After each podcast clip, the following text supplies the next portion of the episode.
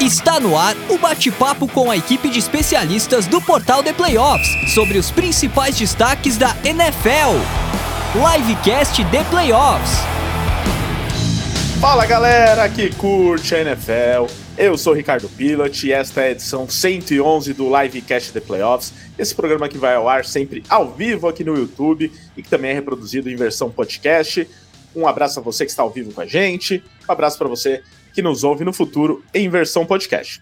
Eu sou o Ricardo Pilot e hoje traremos mais uma prévia da NFL, prévia agora da semana 3. A NFL já tá voando, né, gente? Então falaremos hoje dos principais jogos dessa rodada. É, e, claro, né, como você já pode ver na chamada, teremos aí um embate entre o meu time, o New Orleans Saints, e o time da Mia, o Green Bay Packers. Então, já preparando terreno aqui para uma briga que vai ter daqui a pouco entre nós dois aqui, fora do ar, já uma discussão acalorada, porque ela tá garantindo que o Kevin Love. Kevin Love não. O Jordan Love é melhor do que o Aaron Rodgers. Então ela vai ter que explicar isso daqui a pouco. E eu tô garantindo que o Derek Carr é melhor que o Drew Brees. Vamos ver quem tá mais maluco quando começar essa discussão. É, antes de apresentar aqui a minha equipe, lembrando que este episódio, né, como disse, é reproduzido em podcast, graças a WP, graças ao estúdio WPcom, que transforma nossas lives em podcast já há mais de seis anos. Não só isso, né? Eles editam todos os nossos podcasts. É, mas o Pix, que cuida lá da WP, pediu para avisar que, além disso, é, eles estão agora ensinando você também que quer fazer um podcast, como faz um podcast, dando o passo a passo, com as principais dicas, para você sair do básico mesmo e começar a editar seu podcast ou até seu áudio comercial. Então, para você que quer também fazer um podcast, não só contratar a WP para fazer, entra no site da WP, que é o grupo wpcom.com.br barra estúdio, e lá você vai poder é, conhecer melhor esse mini curso da WP e começar a fazer seus podcasts. E também tem o contato do Pix, né? Até para tirar dúvidas sobre esse curso. O número é 54996205634. Beleza? Vou colocar aqui na tela, inclusive, os contatos da WP. Fale com o Pix, seja para você gravar o seu podcast, seja para você editar o seu podcast, a WP resolve. Então, é, estamos gravando nesta terça-feira, 19 de setembro de 2023, falaremos da semana 3. É, e antes de mais nada, preciso apresentar minha equipe. Como eu já falei da Mia, vou começar por ela, que se quiser já dar um spoiler aí do que você está esperando desse jogo, em poucas palavras, Mia, fica à vontade, tudo bem? Boa noite para todo mundo que está aqui com a gente na live. Bom dia, boa tarde, boa noite para quem está escutando a gente no futuro. E vamos que vamos, que essa semana tem mais uma semana de Era do Amor no meu coraçãozinho. E esse papo de Derek Cara aí é furada. Calma, calma, que daqui a pouco a gente vai falar mais desse jogo. Vou explicar por que, que Derek Carr vai levar o Saints ao Super Bowl. Não é mesmo? O Lucas Oliveira, que também tá muito empolgado com o time dele. E vai ser assunto já, talvez o primeiro assunto aqui, talvez não, vai ser o primeiro assunto, porque o New York Giants não só conseguiu marcar pontos num jogo, como conseguiu ganhar um jogo, né, Lucas? Quase não ganhou, né? Esse é, é o grande problema. Tentou perder bastante, mas não conseguiu. O time, o time tentou muito perder naquele primeiro. Eu falei na live passada que era perigoso os Giants perderem para Arizona Cardinals, enfim, é rir pra não chorar, porque, sinceramente, mesmo ganhando, a gente perdeu, né? Porque, querendo ou não, com a lesão do Saquon Barkley, o que já não era fácil ficou ainda pior. É, os Giants testaram meu coração e quase que eu fui de F nesse último fim de semana. Um abraço a todos e bora pra live. Bora pra live. Luiz Felipe Sassiri também, bora pra live. É, ele também não tá com muitos motivos para estar feliz com o seu próprio time mas está muito bem vestido aí, com uma camisa da seleção japonesa, do Shohei Otani. Então, Luiz, já começou, pelo que eu vi nos grupos de WhatsApp, já começou o projeto Caleb Williams para o ano que vem em Denver, é isso? É, já comecei a acreditar. Se a gente não consegue ganhar de Derek Carr, de é, Derek Carr, a mania, o Jamie Garoppolo e, e, e, Sam Howard, quem que a gente vai ganhar, né? Então, o projeto Caleb Williams, eu acho que começou pelo Sean Payton contratando o Ben Joseph, foi o movimento de tanque mais trancoso que eu já vi, ninguém falou nada. É, e esperar o quê? Esperar só o desastre, né? Mas que o desastre pelo menos nos leve ao, ao futuro Caleb Williams, que aí quem sabe a gente tem um, uma prosperidade maior em 2024. Quem diria, hein? Um time lá com Russell Wilson, com Sean Payton, até agora não virou nada. Então, antes da gente começar a fazer a análise da semana 3 da NFL, só passando alguns recados, né? Primeiro, pedindo para que você que está ao vivo com a gente aqui no YouTube interaja enviando mensagens no chat e participando mesmo, né? Com perguntas e tudo mais. É, lembrando que Superchat tem prioridade, então vou deixar aqui embaixo já a mensagem e reforçar aqui, ó. Cadê, ó? Cadê? Vamos lá. Envie perguntas e mensagens no Superchat, tenha prioridade. Então, o que você quiser que a gente fale, a gente para tudo e fala se você enviar um Superchat de qualquer valor. Então, fica essa dica aí para você que puder contribuir. Mas se você não puder, né, aquela coisa já meio de mês e tudo mais, eu sei que é difícil, então manda aqui no, no 0800 que a gente vai olhando, não vai garantir que todo mundo vai aparecer ou que a gente vai comentar de todos os comentários, mas na medida do possível a gente vai fazer isso como fizeram aqui, por exemplo, o Henrique, como fez o Henrique, né? Ele lembrando que o Ricardo, ele tá falando o seguinte, que tem um vídeo que saiu na semana passada no canal do YouTube aqui, que é sobre como escolher um time para torcer na EFC. E eu falei, né, que os Jets poderia, você poderia torcer para os Jets por causa do Rodgers, aí ele se machucou. Falei do Burrow nos Bengals, ele se machucou. Aí ele tá torcendo para que eu não zique o Sunshine, que foi o motivo que eu citei dos Jaguars. É, então, Henrique, desculpa, tá? Eu não queria fazer isso oh, com esses jogadores, mas. Ricardo, é, faz é complicado. isso. não, já não dá mais, porque eu já, eu já, já saiu dos Broncos lá, né? Eu falei do Sean Payton, né? Falei, pô, histórico e tal, né? O Sean Payton machucar não vai fazer diferença. a próxima eu faço uma do, do Russell Wilson. Né?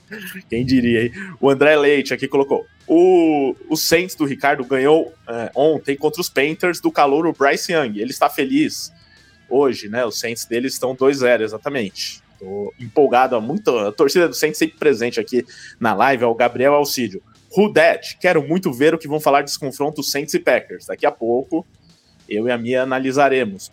O Gabriel Litaldi da nossa equipe falando: o Império do Amor vai deitar no Saints. Litaldi, infelizmente, acabou de ser demitido aqui, né? O RH já vai entrar em contato.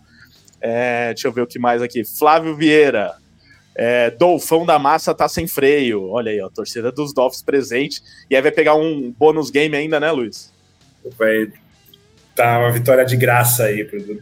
Pode entrar até com reserva, viu? Se quiserem proteger a saúde do Tua, pode botar o Tua no banco, que vai dar ainda a vitória dos Dolphins. Vamos poupar então o Tua, né? Para não, não ter perigo, né? Porque apoiar ele pode apoiar mesmo, né? De um, um jogo contra os Broncos.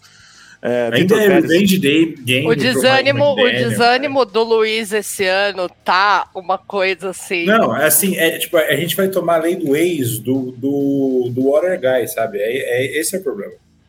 Meu Deus. Ô, amigo. Ó, o Vitor Pérez mandou um Let's Go Niners. O André Leite falou que tava com saudade da Mia, que ela é a eterna viúva do Rogers. É ele que tá falando, tá, Mia?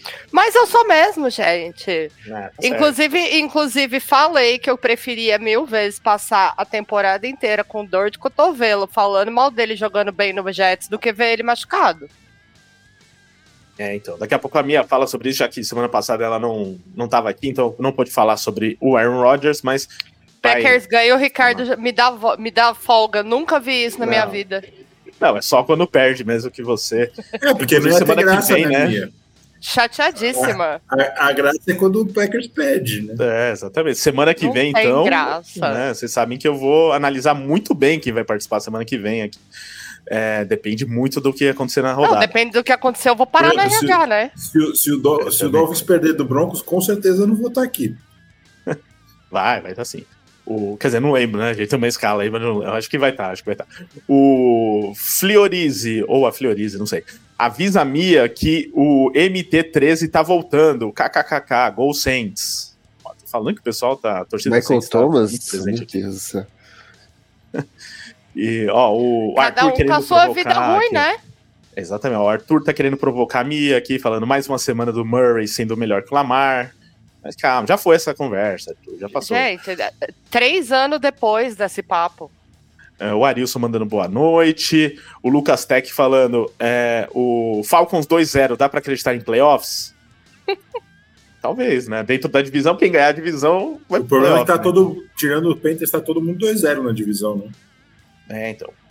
Espero que logo fiquemos só os Saints com uma campanha positiva. Enfim, gente, então continue mandando mensagens como fizeram aqui todos eles. E se você quiser prioridade, manda no Superchat. É, além disso, né, fica o recado para que você se inscreva no canal se ainda não for inscrito, né? Às vezes você caiu por acaso aqui na live, dá uma olhadinha aqui embaixo se você já é inscrito no canal. Aproveita também para ativar o sininho e receber notificações de novos vídeos. É, e like, like é muito importante. Deixa agora seu like, ó. Todo mundo que está na audiência agora já deixa o like. Se você está ouvindo no futuro, ainda vale dar like. Então, favor, ouvindo ou assistindo, né? Melhor dizendo, dê o like. Se você está ouvindo num, num podcast, aí você vai no YouTube deixa o like, se inscreve no canal e tudo mais. Agora, se você não está nos podcasts e não sabia que o The Plus tem podcast, temos. Essa live é reproduzida como podcast. E além disso, temos outros podcasts de, dos outros esportes americanos e mais um podcast semanal sobre a NFL, que está saindo toda segunda de manhã. Chama Domingo de NFL, apesar de sair na segunda, né? Porque a gente analisa o que rolou na rodada de domingo. Então fica essa dica para que você siga o The Playoffs nos canais de podcast, né? Afinal, estamos nos principais agregadores de podcast. É, Spotify, Deezer, Amazon Music, Apple Podcasts. Só procurar lá por The Playoffs. Segue a gente. É, deixa também é, o seu, a sua avaliação né, de cinco estrelas, de preferência, se você gostou do nosso podcast. Tem agora no Spotify, por exemplo, caixinha de perguntas. Você pode mandar lá de perguntas, de comentários. É, se você estiver ouvindo o livecast e podcast, deixa agora aí seu comentário, diz se você está gostando do programa, se você gosta da versão podcast, se você prefere o podcast ou prefere a live, é, né, se você vê ao vivo ou, ou, prefere ouvir no dia seguinte, vai ser legal ter a sua opinião é, aí nos agregadores também. É, e mais dois recados antes de finalizar. Primeiro, o grupo no WhatsApp, né, que sempre o pessoal pede bastante, qual que é o número, tal, ó, o número está aqui na tela, é o 11 946668427. Aí você diz que ouviu o livecast The Playoffs e que quer entrar no nosso grupo de NFL, a gente te adiciona e aí você vai poder conhecer um monte de gente que gosta de NFL. Durante o domingo vai poder falar muito de NFL, né? Às vezes tem jogo de futebol atrapalhando, esquece. Lá você vai falar de NFL com eles, é, com essa galera. E o outro recado é o seguinte, o um recado aqui é, especial desta live é que para quem não sabe, o Playoffs agora faz parte da, é, da rede de parceiros, da teia de parceiros da NWB. Perdão. E é, por conta disso, a gente tem alguns benefícios, entre eles, um dos benefícios é uma parceria com a Centauro, né, que faz parte da mesma empresa. Então, é, a gente está disponibilizando para todo mundo que ouve o livecast um cupom de desconto. É, o cupom é o Playoff10, tá? Eu já vou colocar aqui na tela também para quem está ouvindo, mas ele está na descrição aqui do YouTube e está na descrição do podcast. Então, Playoff 10, você entra no site da Centauro e faz lá suas compras, é, o que você quiser, né? Dá uma olhadinha, porque esse cupom tem algumas restrições para alguns tipos de compra, principalmente quando não são produtos enviados pela Centauro. Mas se for é, da Centauro, enviado pela Centauro, você tem 10% de desconto, mesmo que já tenha desconto no produto, né? Então, às vezes tem um produto lá com 30%. Aí você coloca o nosso cupom, vai, né, coloca mais 10% em cima disso. É, fica essa dica, então, para você que está na audiência, seja ao vivo, seja na versão podcast, para usar o cupom do The Playoffs lá, o Playoff 10 na Centauro, e mais um dos benefícios aí da nossa parceria com a NWB. Então, depois de tudo isso, vamos falar de NFL é, e começar a analisar a próxima rodada, começando com o jogo é, que é o Thursday Night Football da rodada. Inclusive tem enquete no, na, na aba comunidade, tá? Já fica a dica para você que está na audiência também para entrar lá na, na aba comunidade e deixar seu voto, né? A enquete é sobre esse jogo do Thursday Night Football entre Niners e Giants. Então, é lógico que os Niners aparecem muito como favoritos, é, mas ó, ainda tem uma galera que tá apostando nos Giants aqui na enquete, tá 14 a 86. Eu pensei que ia estar tá 99 a 1, e esse 1 ia ser o Lucas votando. Mas como isso não aconteceu, é, eu quero que o Lucas explique aí de onde os Giants podem tirar forças para ganhar do San Francisco 49ers fora de casa, sem o Saquon Barkley. É, semana passada ele pistolou, né? Inclusive, para quem quiser, tá aqui no disponível no YouTube na parte de cortes tem lá o vídeo do Lucas pistolando, ele substituiu a Mia também como craque, né? Então a craque Mia tá de férias nessa temporada, porque disse que não vai pistolar mais, certo, Bia? E o Lucas não, o Lucas promete pistolar toda semana se os Giants perderem toda semana. E hoje, se tivesse perdido os Cardinals, já ia ter pistolada. Mas como ganhou, tem até gente acreditando que os Giants podem ganhar dos Niners. É... E aí, Lucas, o que esperar desse jogo? Alguma chance dos Giants mostrarem o mínimo do que a gente viu na temporada passada? Ou você está esperando aí tomar um couro dos Niners? Eu já tô me preparando para outro 40 a 0, alguma coisa do tipo, assim. pra ser bem sincero. Não, eu não tô, tô calmo. A gente tá falando de uns contenders. 49 a 0, né? É, tipo isso. A gente tá falando de uns contenders da NFC e ainda a gente tá, tá dando sorte que o Brandon Ayuk, se ele quiser se recuperar da lesão, ele pode ficar tranquilo. Porque a secundária dos Giants não para ninguém.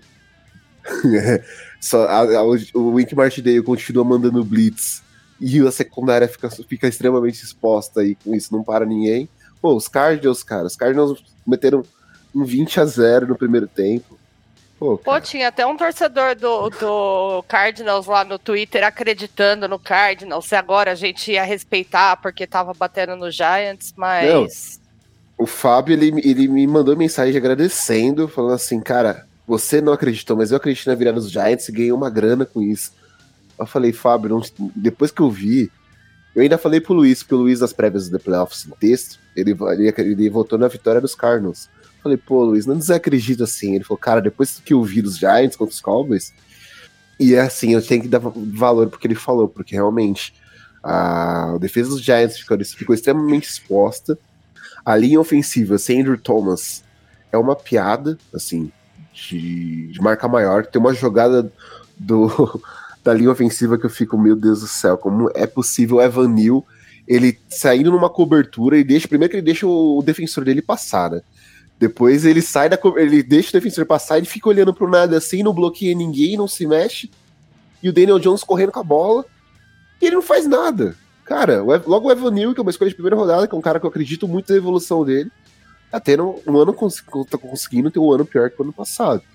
Então, esses já estão um pouco perdidos, mas o que, o que me, assim, me mantém ainda esperançoso com o coaching staff dos Giants. O intervalo pós, pós aquela, aquela já goleada, entre aspas, dos Cardinals em cima do time, mostrou que o Brian Debo tem sim controle do vestiário. Que ele conseguiu motivar os seus jogadores e que o time foi em busca da virada, por mais que seja o Arizona Cardinals, o pior time da temporada da NFL, conseguiu virar o jogo. Uh, Daniel Jones conseguiu fazer um bom segundo tempo. O Saquon Barkley mostrou muita vontade, e aí que entra a derrota dos Giants, apesar da vitória, que é essa lesão dele no, no tornozelo, que, que já era difícil fazer, isso contra o São Francisco 49ers, a defesa dos Niners vai ficar ainda mais difícil, porque querendo ou não, o Barkley é o melhor jogador ofensivo desse time. Uh, enfim, o corpo de recebedores é uma piada, mas a gente teve dois vislumbres, entre aspas, do, do Jalen Hyatt, conseguindo fazer duas big plays em profundidade. É, coisas que ele mesmo falou pro Daniel Jones, ele confidenciou é, em entrevista coletiva, que ele falou pro Daniel Jones olhar para o fundo do campo que ele estaria lá. E de fato, essa jogada do Jalen Hyatt, ele traz essa profundidade. O problema é que o Daniel não tem esse braço todo para sempre fazer big plays, né? Uh, enfim, eu acho que os Niners vão vir com uma defesa que vão jogar muito parecida do que, o, que os Dallas Cowboys jogou contra, contra os Giants na abertura da temporada. E o ataque vai fazer mais estrago para mim do que o Dallas Cowboys fez, do que o Arizona Cardinals fez, por conta das peças e por ter, para mim, o melhor cornerback que os Giants vão enfrentar até aqui na temporada. Essa, essa tabela dos Giants não é nada fácil. As, os próximos jogos são terríveis. E eu acho que nem contra o Washington Commanders, que em teoria, nessa sequência de jogos é o jogo mais fácil dos Giants, os Giants vão conseguir sair com a vitória. Acho que essa vai ser a primeira vitória em muito tempo dos Giants.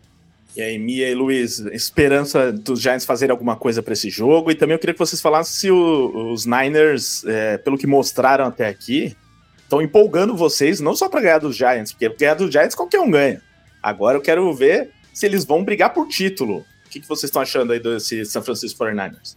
Olha, é, é, sem dúvida é um início empolgante para o torcedor do, de São Francisco.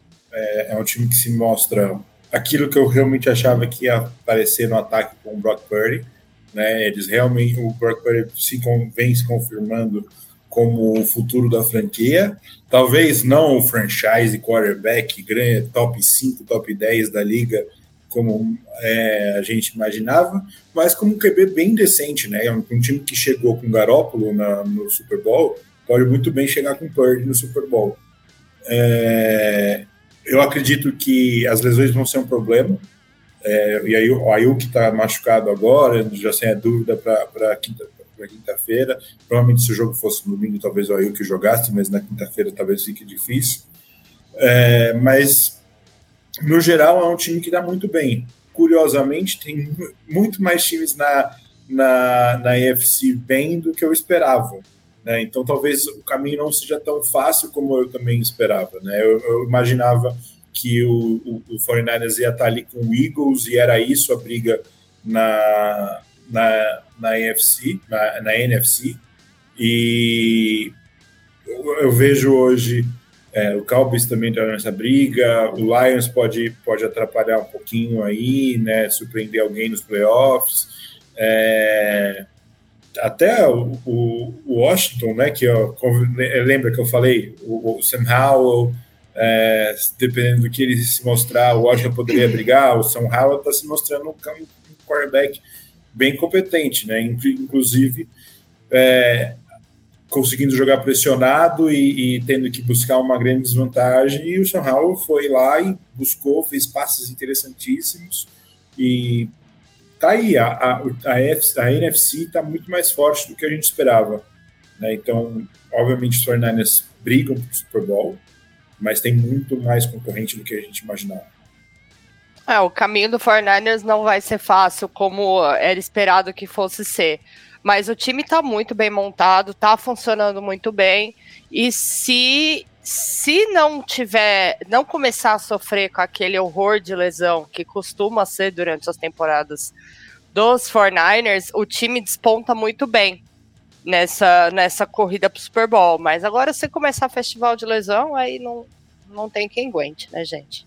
Enquanto está fluindo bem, né? Não está tendo lesão, vamos bater na madeira aqui. Até porque, ó, eu falei do vídeo que eu gravei agora há pouco, né? Eu, o, eu gravei o da EFC. Agora vai sair o da NFC na quinta-feira. E aí talvez eu zique os Niners, mas não, gente, calma, fiquem tranquilos, vai dar tudo certo. Você vai ganhar fama desse jeito, hein, Ricardo?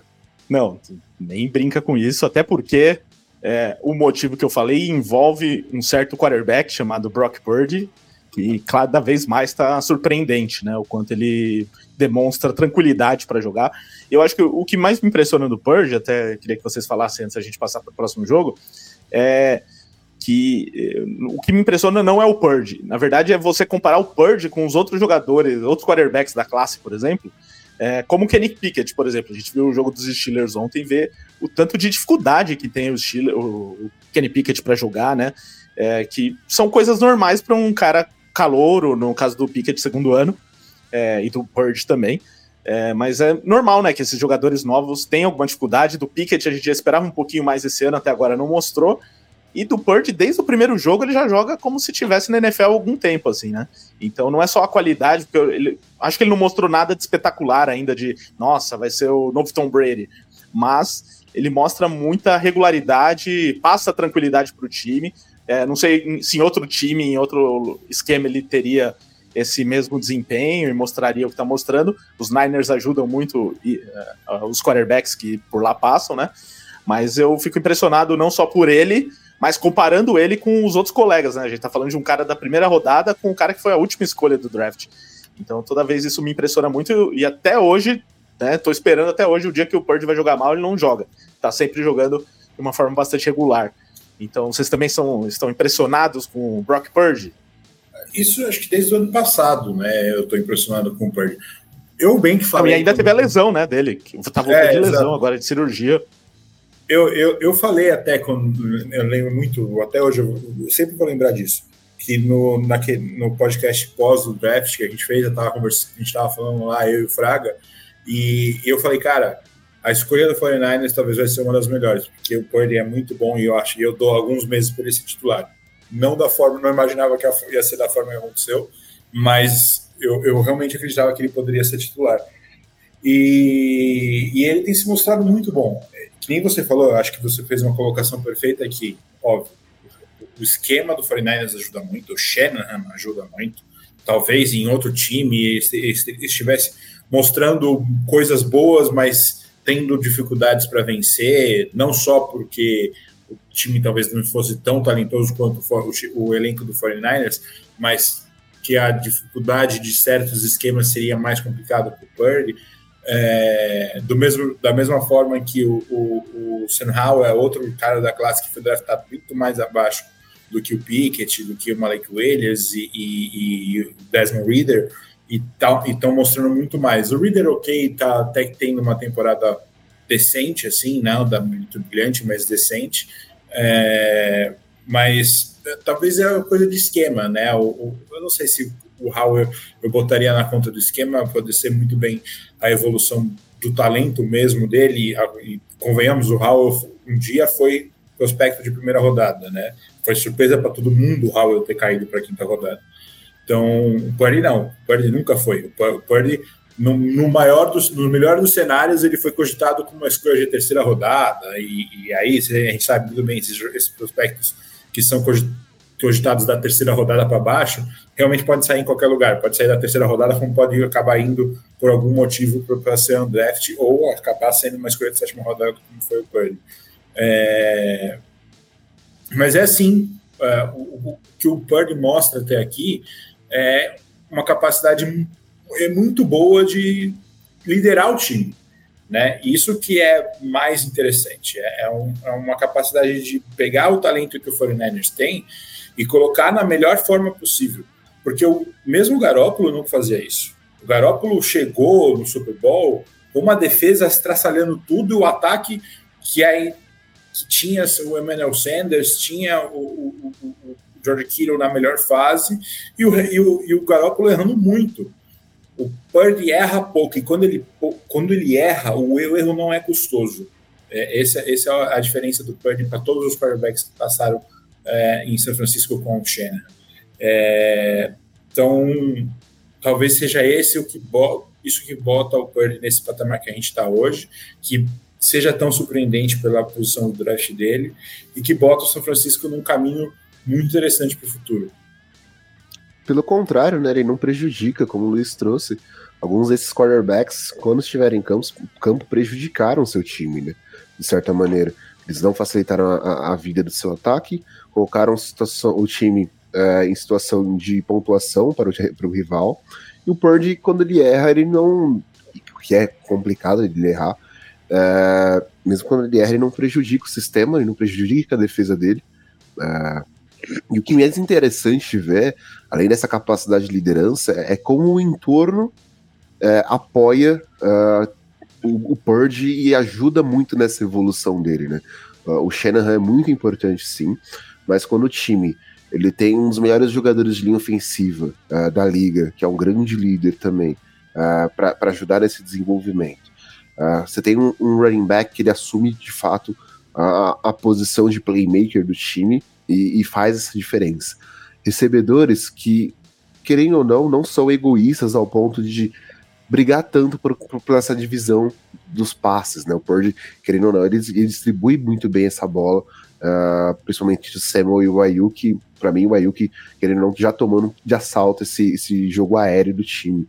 Uh, o Kittle é, sendo fundamental como ele sempre foi para esse ataque, claro, muito mais bloqueando às vezes que recebendo, mas é outra peça fundamental nessa, nesse desenvolvimento do Brock Purdy, que é um cara que eu esperava que tivesse um, um pouco de receio, né, de, de passar a bola em certos momentos, dada a lesão dele, mas não.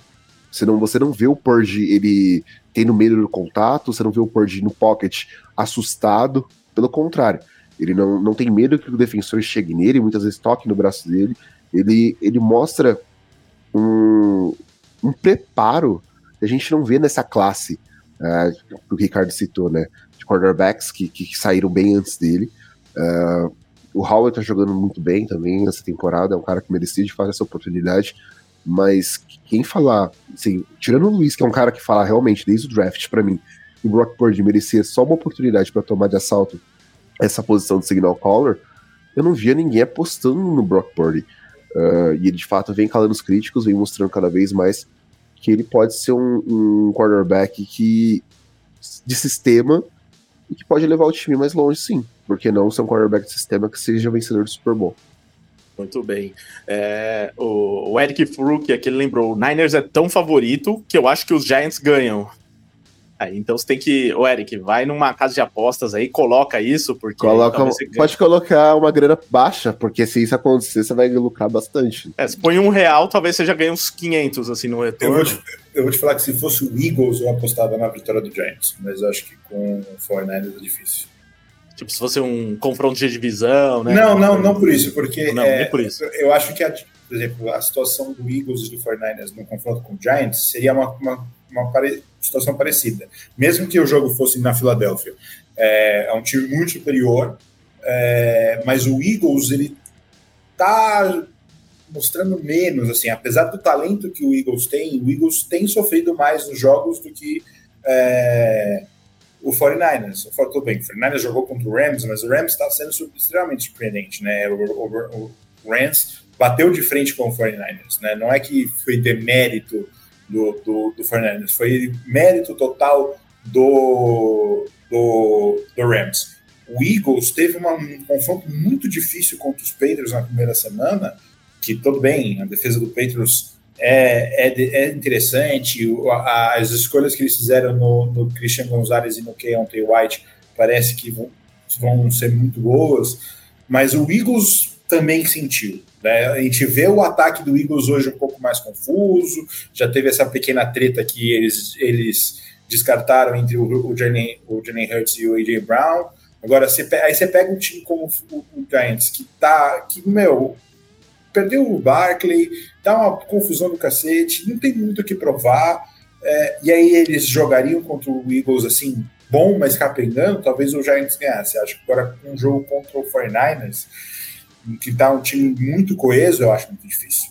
O Luiz já meio que antecipou o próximo assunto, mas só para concluir sobre o Barkley, ele, é, segundo o Brian Debo, ele não tá descartado para esse jogo. Eu acho que é meio absurdo ele falar isso, né? Ou ele tá querendo fazer uma, né, colocar um, uma pimenta ali, uma dúvida no lado dos Niners, porque as primeiras notícias eram do Barkley fora por duas a três semanas. Foi uma torção de tornozelo, é, não foi nada tão grave assim, mas ele dificilmente vai jogar, ainda mais jogo sendo na quinta, né? Se fosse no domingo, daria mais tempo dele se recuperar. Então, e ainda mais considerando que vai jogar fora de casa contra os Niners, é melhor deixar o Barkley quieto mesmo. Quem sabe, se ele voltar para a próxima rodada já tá ótimo. É, e então vamos passar para o próximo jogo. O Luiz já antecipou um pouco aí falando dos Eagles, mas esse é o assunto aqui: Philadelphia Eagles e Tampa Bay Buccaneers, um jogo do Monday Night Football, né? São dois jogos de segunda-feira agora, e esse é um dos jogos que ganha um pouco mais de importância graças ao Tampa Bay Buccaneers, que tem duas vitórias já na temporada, algo que pouca gente esperava que aconteceria. É, mas o importante é que, o, que os Buccaneers estão com essa campanha e pronto, né? Então é, os, os Bucks realmente chegando com a campanha surpreendente. Agora, os Eagles têm essa campanha 2-0, que era esperada, ninguém duvidava muito que isso aconteceria, mas, assim, o desempenho nesses dois primeiros jogos foi um pouco preocupante, pelo menos na minha opinião.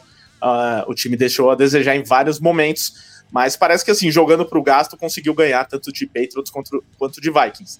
Com o que os Bucks estão jogando, eu não sei se vai ser tão simples assim, ainda mais fora de casa. Mia, vou pedir para você começar falando desse jogo, depois os demais complementam. Mas você, primeiro, você acha que essa campanha dos Bucks é confiável? Dá para ir mais longe? Ou realmente já ganharam tudo que deviam? E os Eagles, apesar desse é, desempenho ruim, dessa briga que até o Luiz citou, né? Esse pequeno entrever aí do Hurts com o A.J. Brown tal. Então o ataque ainda não tá funcionando muito bem. O próprio Hurts não tá jogando bem ainda no começo de temporada. Apesar disso, é, é um jogo tranquilo para a Filadélfia?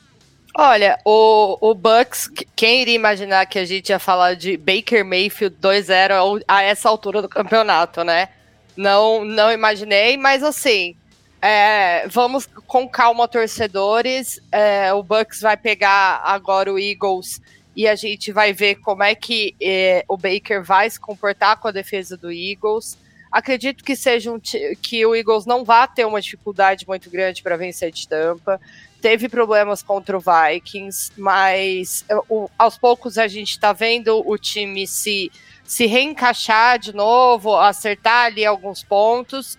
Mas não acho que vai ser aí um grande problema. Acho que o Eagles ainda, é é ainda tá da, da mesma maneira e da mesma força que estava no passado, talvez ali com alguns pontos de, de, de, de baixa por até pra, pela leitura de, de jogo dos outros times, etc. mesmo, mas não acho que vai ser um grande problema. Não acho que o Bucks esteja com toda essa bola, é só o começo da temporada e vamos com calma.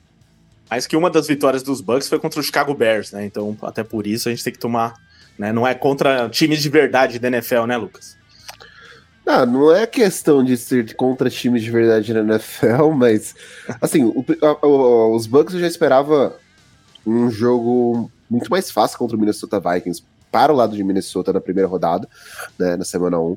Foi surpreendente a forma como o Baker conduziu esse time. Uh, claro que a gente tem essa questão de que esse time ainda tem peças que foram campeãs do Super Bowl. Uh, de fato, é, tem essa questão relacionada a, a terem peças que são, foram fundamentais para o título dos Bucks e elas ainda estão ali. Mas é, eu não espero que os Bucks de, tragam a dificuldade para os Eagles é, em alguns pontos, como os Eagles tiveram nas duas primeiras rodadas. Eu acho que a, a, nesse ponto, igual o Luiz trouxe essa questão do, dos Giants, por exemplo, contra os Eagles, passa muito pela essa questão da troca de coordenação, né? Ofensiva e defensiva do time. Acho que é uma questão ainda de adaptação. Claro que a gente esperava um pouco mais dos Eagles nesse começo de, temporada, até relacionado ao próprio Jalen Hurts. Uh, mas a gente vê essa evolução constante do Devon Smith. Né? muito dessa discussão que teve entre, os, entre o A.J. Brown e o Jalen Hurts foi a falta de alvos que ele teve no jogo, né? Uh, e, e, isso passa porque o A.J. Brown é o wide receiver 1, então ele quer mais a bola, querendo ou não. É, e, e, isso é, gera um pouco de, de, crise, mas a gente vê o Swift como ele encaixou bem nessa última partida, né? Essa defesa dos Bucks tem, tem o costume de lidar muito bem contra o jogo terrestre. Será que o Swift vai conseguir fazer uma outra grande partida relacionada a isso? Ou será que o Hurts, nos RPOs dele, vai conseguir desenvolver um pouco mais esse jogo aéreo? E um, um grande problema para os Eagles atualmente tem sido o seu corpo de defensive backs. Então ele vai enfrentar o Michael Thomas, que está jogando. O Michael Thomas não. Uh, o Mike Evans, que está jogando muito bem uh, nessas duas primeiras semanas, está produzindo muito bem. Uh, querendo ou não, o Chris Godwin também é um outro grande wide receiver desse time. Então, como essa secundária vai lidar com isso? Como os ajustes vão, serem vão ser feitos? Da Cobidinha ainda está fora. Então, o que seria o seu principal linebacker uh, vai conseguir fazer esse patrulha, patrulha do campo, porque o jogo terrestre dos Bucks, para mim, não, não é uma grande ameaça para essa defesa, que é muito forte, né? Então, os Eagles eles vão ter um pouco, um pouco mais de facilidade que tiveram nas primeiras semanas da NFL, nas duas primeiras, e são favoritos para mim. Olha, eu vou ser um pouco surpreendente aqui. Eu não acho que o Eagles é favorito, assim. É... Acho que o que o Luiz Carlos aqui falou no comentário é, é, é verdade, e eu acho que não só por o coordenador ofensivo dele ser fraco, mas o, o, o, o Brand Johnson. Superchat é na tela aqui, né? É, o superchat do Luiz Carlos falando. Aproveitando o superchat do Luiz Carlos. É, o Brian Johnson, eu não sei se chamaria ele de fraco, mas ele não está se adaptando com um novo cargo e ainda principalmente porque ele está chamando as jogadas, né? É, ele assumiu um papel que o, o Shane Steichen fazia antes e não está dando certo. Talvez seja a hora do Siriano entrar né, aí no meio para ele começar a chamar, cham, chamar as jogadas e esse ataque melhorar. E não só isso, como o Sean Desai, é, Cara, ele é, é a segunda vez que o Desai é coordenador defensivo e é a segunda vez que a unidade que ele treina não vai bem. Quando ele treinou, era coordenador defensivo do Bears, não deu certo. E acho que não está dando certo de novo. Então acho que as contratações para a reposição dos dois coordenadores que saíram dos Eagles não foram muito boas. O Eagles enfrentou Kirk Cousins e o Mac Jones. Ambos passaram de 300 jardas. E, os, e, e o, o, o Eagles, nesses mesmos jogos, não teve, não teve o Jalen Hurts passando de 200 jardas. E eu acho que a defesa do Tampa Bay é uma defesa que pode limitar uh, o ataque do Jalen Hurts, né, principalmente no passe, e o, que o ataque de Tampa Bay pode sim, com, obviamente, muito Mike Evans, e fazer com que o, o, o Baker tenha outro jogo de 300 jardas. E isso bota um caminho muito perigoso para os Eagles, porque eles ainda não conseguiram provar nessa temporada que eles conseguem fazer o que fizeram o ano passado. Eles não são mais aquela defesa em que eles iriam para lá e matar o quarterback que nem estavam fazendo no ano passado. Ano passado o Eagles enfrentava qualquer quarterback e era o pesadelo de qualquer quarterback. Esse ano, talvez essas coisas não deram muito certo. Passa talvez por Desai, eu acredito que sim. Não é só o, o roster, eu acho que o roster deveria é, defensivo ser muito melhor do que ele está mostrando. É, mas a verdade é essa. São dois jogos 300, com dois quarterbacks passando de 300 jardas. E se o, o Baker, que para mim tem a capacidade de fazer um jogo de 300 jardas, entrar em campo, indo em tampa e fizer isso, eu acho que o Tampa Bay pode vencer esse jogo. Eu não, não seria tanta surpresa para mim o Tampa Bay vencer esse jogo. Muito bem. Então, Luiz, como sempre, causando polêmica aqui, mas é verdade, eu acho que faz sentido aí o que o, o Luiz falou. Pelo que eu tô vendo até aqui na temporada, eu não, os Eagles não estão me passando confiança também, apesar de também eu não achar que os Buccaneers estão tudo isso, né? Então 2-0, mas eu acho que é mais pelas circunstâncias dos adversários até aqui. É, então, só repassando o chat do Luiz Carlos Figueira, né, que o Luiz comentou, mas ele falou aqui que ou o novo coordenador ofensivo é muito fraco, ou tem um monte de clone em campo. Cada chamada horrorosa vamos vencer de novo, mas tem que melhorar. Luiz Carlos sempre, né, com um otimismo, mas um limite. Ele vai, desce a lenha também, ele mistura tudo no mesmo comentário, por isso que a gente gosta muito do Luiz Carlos, até porque ele manda superchats. Faça como o Luiz Carlos, mande seus superchats se você quer falar do seu time, cornetar, perguntar pra gente alguma coisa. É, assim, a gente analisa com mais calma. É, então, é isso, Eagles e Bucks. O Luiz até mandou aqui para mim que não teve votação no primeiro jogo, ele ficou muito chateado por isso. Nesse daqui já deu para perceber que seria é, Luiz nos Bucks e todo mundo nos Eagles, é isso, né? Acho que é só o Luiz que vai do contra mesmo. Naquele primeiro jogo que não teve, então todo mundo acho que vota nos Niners também, não é isso? Sim, sim. Só maluco votaria no, nos Giants, pelo amor de Deus. Ou seja, o Luiz estava causando por nada, porque as enquetes já estão todas. já estão todas. Roteiro, todo mundo sabe quem vai ganhar. Vamos, vamos, seguir os roteiros. Tá certo. Não, é, o, o, Luiz é que nem eu, virginiano, né? Então ele gosta das coisas certinhas, metódicas e tal. Então, vamos lá. Próximo jogo, tudo organizadinho, com a nossa escala enviada previamente para os senhores e a senhora. É. O, daqui a pouco em Giants, daqui a pouco tem, perdão, Saints e Packers, mas antes Bills e Commanders, que, assim, essa rodada, para falar a verdade, é uma rodada que não tem jogos muito espetaculares, assim, nossa, que jogo imperdível.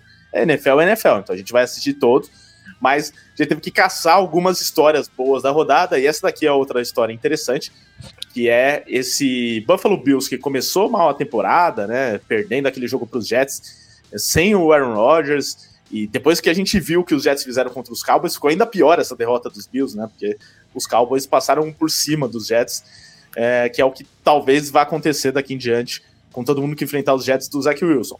Mas é, os Bills se recuperaram, pegaram o Las Vegas Raiders, que também não é grande coisa, mas passaram o trator também, fez o que a gente espera desse time, né, que jogue com essa, é, com essa força, com essa intensidade.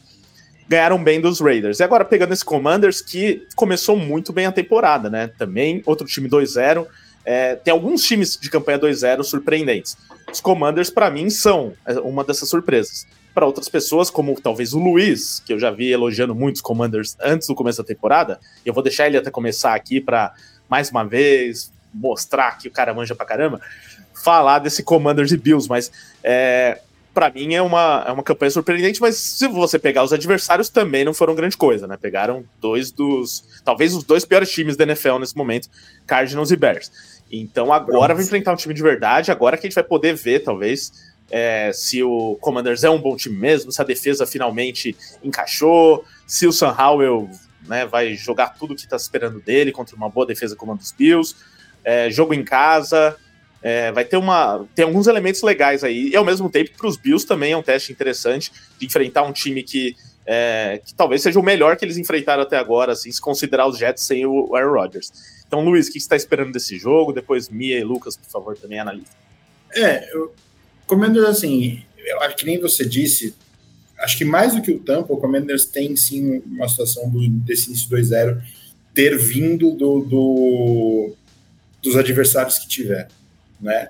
O, o primeiro foi um jogo, um, jogo, contra o Cardinals, que o, o, Joshua Dobbs tinha acabado de chegar em Arizona, então provavelmente nem tinha todo o playbook do, é, separado para ele, e a primeira semana do Cardinals, é, ofensivamente, apesar de não ser uma, uma grande coisa, a, dif a, diferença é gritante do jogo do, contra o Commanders e do jogo contra os Giants. É, e, o, e o Broncos é tipo. O ataque até que foi, causou com, com a defesa do Commanders, tanto que o Commanders começou tomando de 21 a 3, mas depois que a defesa se acertou, fez a, se, se, adaptou no jogo, o ataque do, do, de Washington conseguiu desenvolver numa defesa muito fraca de Denver. É, nesse caso, eu acho que o confronto é um pouco mais complicado para Washington. Eu acho que é o primeiro teste, e é o teste mais realista do que a gente pode ver, do que, que o São Howell vai fazer.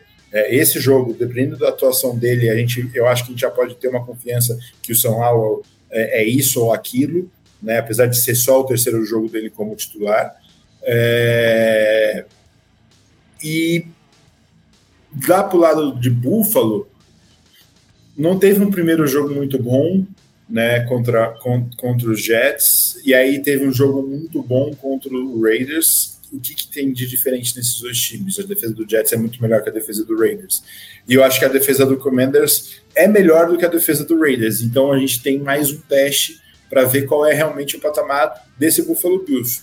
Porque a gente vai ver no, com, com a defesa, por exemplo, com o Chase Young, que fez um bom jogo contra a Denver, se o Buffalo, o Buffalo Bills conseguir ter um bom jogo contra, ele, contra essa defesa, a gente tá, não, aquele jogo contra o Bills, ou contra o Jets, foi uma, um, um, problema com a defesa, a defesa do Jets fez um jogo muito bom e dificultou para o Bills, mas a realidade é essa, eles conseguem desenvolver contra vários tipos de defesa e, e eles vão vencer os Commanders. Eu particularmente acho que o Bills ganha esse jogo, é, eu, eu ficaria realmente bem surpreso, mesmo com o jogo sendo em Washington, se os Commanders vencerem esse jogo.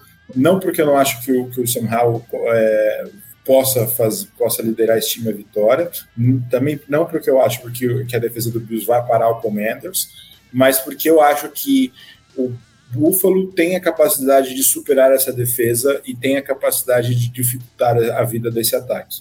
E aí, o time do Commanders não tem toda a profundidade que eu imagino que é preciso para vencer uma, uma, partida como essa. E aí eu, eu acho que a, a vitória do Bills aconteça.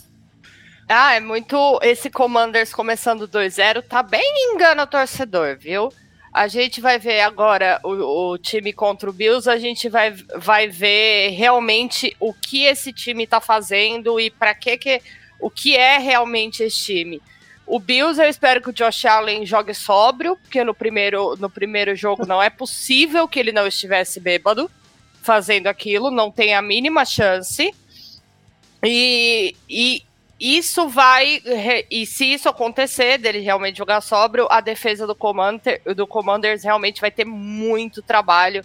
E talvez não tenha aí o que é necessário para parar esse Bills, que já há um tempo é um time que se destaca bastante e que tem uma defesa muito forte também.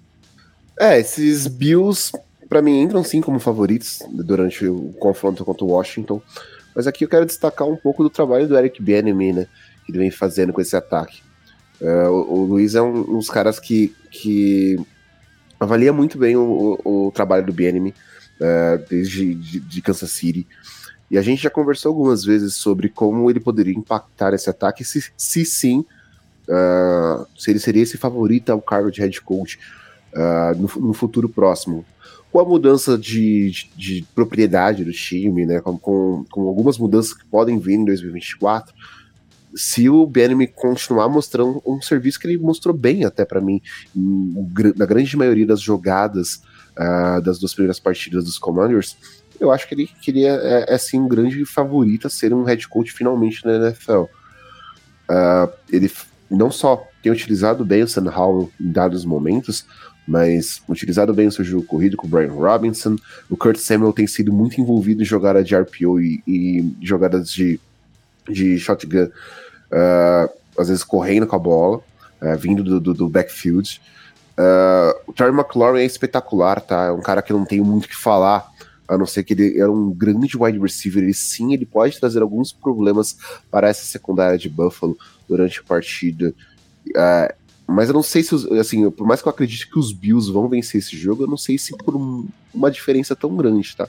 Eu daria de fato uma posse de bola hoje nessa partida, porque a gente vê uma defesa de, de Washington com um. Eu gostei do que o Chase Young fez, finalmente parece ter voltado e, e estar saudável para contribuir com esse, com esse time. É, acho que esse pass rush é muito forte, essa defesa sempre foi um grande ponto alto de Washington por mais que tenha pego adversários que não tenham tanto impacto e que, assim, o jogo contra os Broncos, eu vi um, um primeiro tempo total, o ataque dos Broncos dominando essa defesa, mas quando ela conseguiu encaixar, a coisa ficou bem complicada. Então, assim, o Forbes, por exemplo, que já era um ball hawk que a gente canta há algum tempo, desde que a gente analisa o draft, desde que a gente analisa uh, as picks, as escolhas, tudo que a gente trouxe aqui nessas tier lists e tudo mais, é um cara que, que pode, de fato, ter, ter uma pick em cima do, do, do, do Josh Allen, porque o Josh Allen ainda parece que o processo de evolução dele pós-Brian Debo estacionou. Às vezes a gente bota um pouco na do, da coordenação ofensiva dos Bills. Para mim foi muito culpada no ano passado, em dado momento.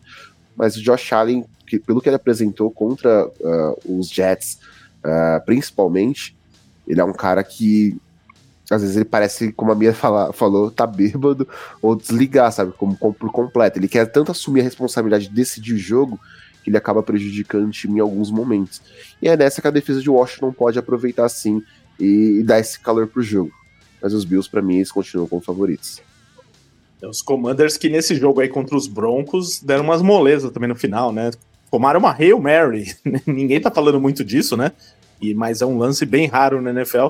E o, rolou uma Hail Mary, só que depois os Broncos precisavam de uma, é, de uma conversão de dois pontos. Que uma Hail Mary, que che... Hail Mary que chegou cinco jardas antes da, da endzone e acabou, caiu na endzone, né? É, foi. A bola ficou batendo para lá e para cá, sobrou lá pro touchdown. É, foi totalmente inesperado. É, enfim, mas veremos então esses jogos. Né, se, o, se o Washington Commanders mostra a força diante de um adversário melhor e se o Buffalo Bills começa a engrenar no sentido de ter mais regularidade. Então, né, para fazer a enquete do Luiz, quem ganha esse jogo, Luiz? Bills, Bills, eu não acho que o BNM tem feito um trabalho tão bom assim, para ser, ser sincero, e eu acho que ele sofre contra a defesa do Buffalo. Então, né, o, não é mais fã do BNM, o. Não, o, nunca o, fui. O, ele, nunca, fui, ele nunca foi. O fã do BNM ah, tá, eu, tá. no caso. É, eu ah, sempre tá, fui, ironia, eu, fui, ironia. eu sempre fui um dos maiores críticos do BNM. É, você e, tava, o Lucas tava falando, eu fiquei pensando, o Luiz é fã, mas o, o Lucas falou tão sério assim que eu não. não foi, foi, foi sarcasmo. Eu sou muito crítico do BNM, por sinal, eu acho que, que o Denver teve o domínio no começo do jogo, simplesmente porque o BNM quis testar muito o, o, o, o Surtain, e o jogo só virou quando ele desistiu de testar o Surtain, e aí o outro lado da defesa dos cornerbacks do Denver é muito fraco, o da Mary Matthews, e aí ficou mais fácil, e ainda teve o Karim Jackson fazendo aquela atrocidade com o Logan Thomas e sendo expulso, que dificultou muito mais ainda a defesa. Então, eu, eu não, sinceramente, apesar do bom jogo do Hall, eu ainda não vejo um bom trabalho do BN duas semanas de, de Sean Payton em Denver e, olha só o que os jogadores de Denver estão fazendo em Mas assim, o Karim, Jackson sempre fez isso. Esse é, esse é o problema. O Karim Jackson sempre fez Pois é, aí tem um cara que nem o Sean Payton atrás, aí, ó. Ainda, né? É, o Karim Jackson sempre fez isso e para mim, ele, a, o que piora agora a situação é que ele devia, deveria ter aposentado na última off-season, não aposentou e ele tá atrasado nas jogadas e quer compensar com porrada. E é isso que dá. E a NFL ainda não suspende, porque não, já quase matou o Jacoby Myers, não foi suspenso, quase matou o Logan Thomas e não vai ser suspenso de novo. Então é, de, enquanto ninguém puniu o Corey Jackson, e para mim eu acho que deveria, é, isso vai acontecer de novo. Por sinal, tenho, tenho medo pelo Tariq Hill e o, e o Jalen Waddle se encontrarem o Kyle Jackson pela frente. O Stefan Diggs também deve estar preocupado. Mas Lucas e Mia, então, quem ganha esse jogo para vocês? Bills. Ah, Bills por uma posse para mim. Por uma posse. Então fica aí a dica para você fazer sua aposta também no spread. Se der errado, reclamem com o Lucas. Agora vamos para o próximo jogo aqui da rodada. Finalmente chegou o momento, Mia. Ó, vou até colocar você aqui para cima para ficar eu e você aqui. Esse duelo. Você vê a empolgação, né? Mesmo tendo perdido para Atlanta Falcons. Inclusive, o nosso Jones apareceu aqui no chat e mandou um beijo para você. Olha só. Cadê? Ó? O Joneiro me ama, não tem como. um beijo especial pro Império do Amor. Então, fazendo gracinha, né? Porque os Falcons conseguiram não só ganhar um jogo, como é, ganhar um jogo de virada, né? O contrário do que costuma acontecer. Ganharam desse Green Bay o Packers. Green Bay Packers, minha... Atlanta falconizou contra o Atlanta Falcons. É só isso que Exatamente, exatamente. Resumindo, foi isso. Então, o, é, porque no último quarto os Packers entraram ganhando de 12 pontos e perderam o jogo, né? Então, realmente é, foi uma. O último quarto foi uma sequência tão grande de vergonha que eu, eu, eu não sei nem por onde começar. Não, então eu quero que você comece falando aí do, desse jogo de Saints e Packers, mas também do que aconteceu contra os Falcons, tentando explicar para a torcida de Green Bay que quer te ouvir o que que rolou, né? Até porque perguntaram aqui, pô, não tem mais crack Mia, só porque é começo de temporada? O Elder mandou aqui, ó. É, começo de temporada, então não teremos Mia pistolando tão cedo? Quem sabe, né? Ah, Vamos, é a era temos do esperança. Amor, gente. É a era do amor. Tô... Não, o que aconteceu sobre o, contra o Falcons foi a lambança em cima de lambança da defesa. Ninguém, nem o Jair Alexander teve um jogo na, no que a gente tá na base que a gente está acostumada. O AJ Dillon só tem tamanho, a força ficou em outro lugar. E assim, a gente estava sem quatro jogadores importantíssimos em campo. E mesmo assim o time tava, tava conseguindo se manter. Então, assim, o Packers está melhor do que eu esperava. Não tenho por que pistolar, gente.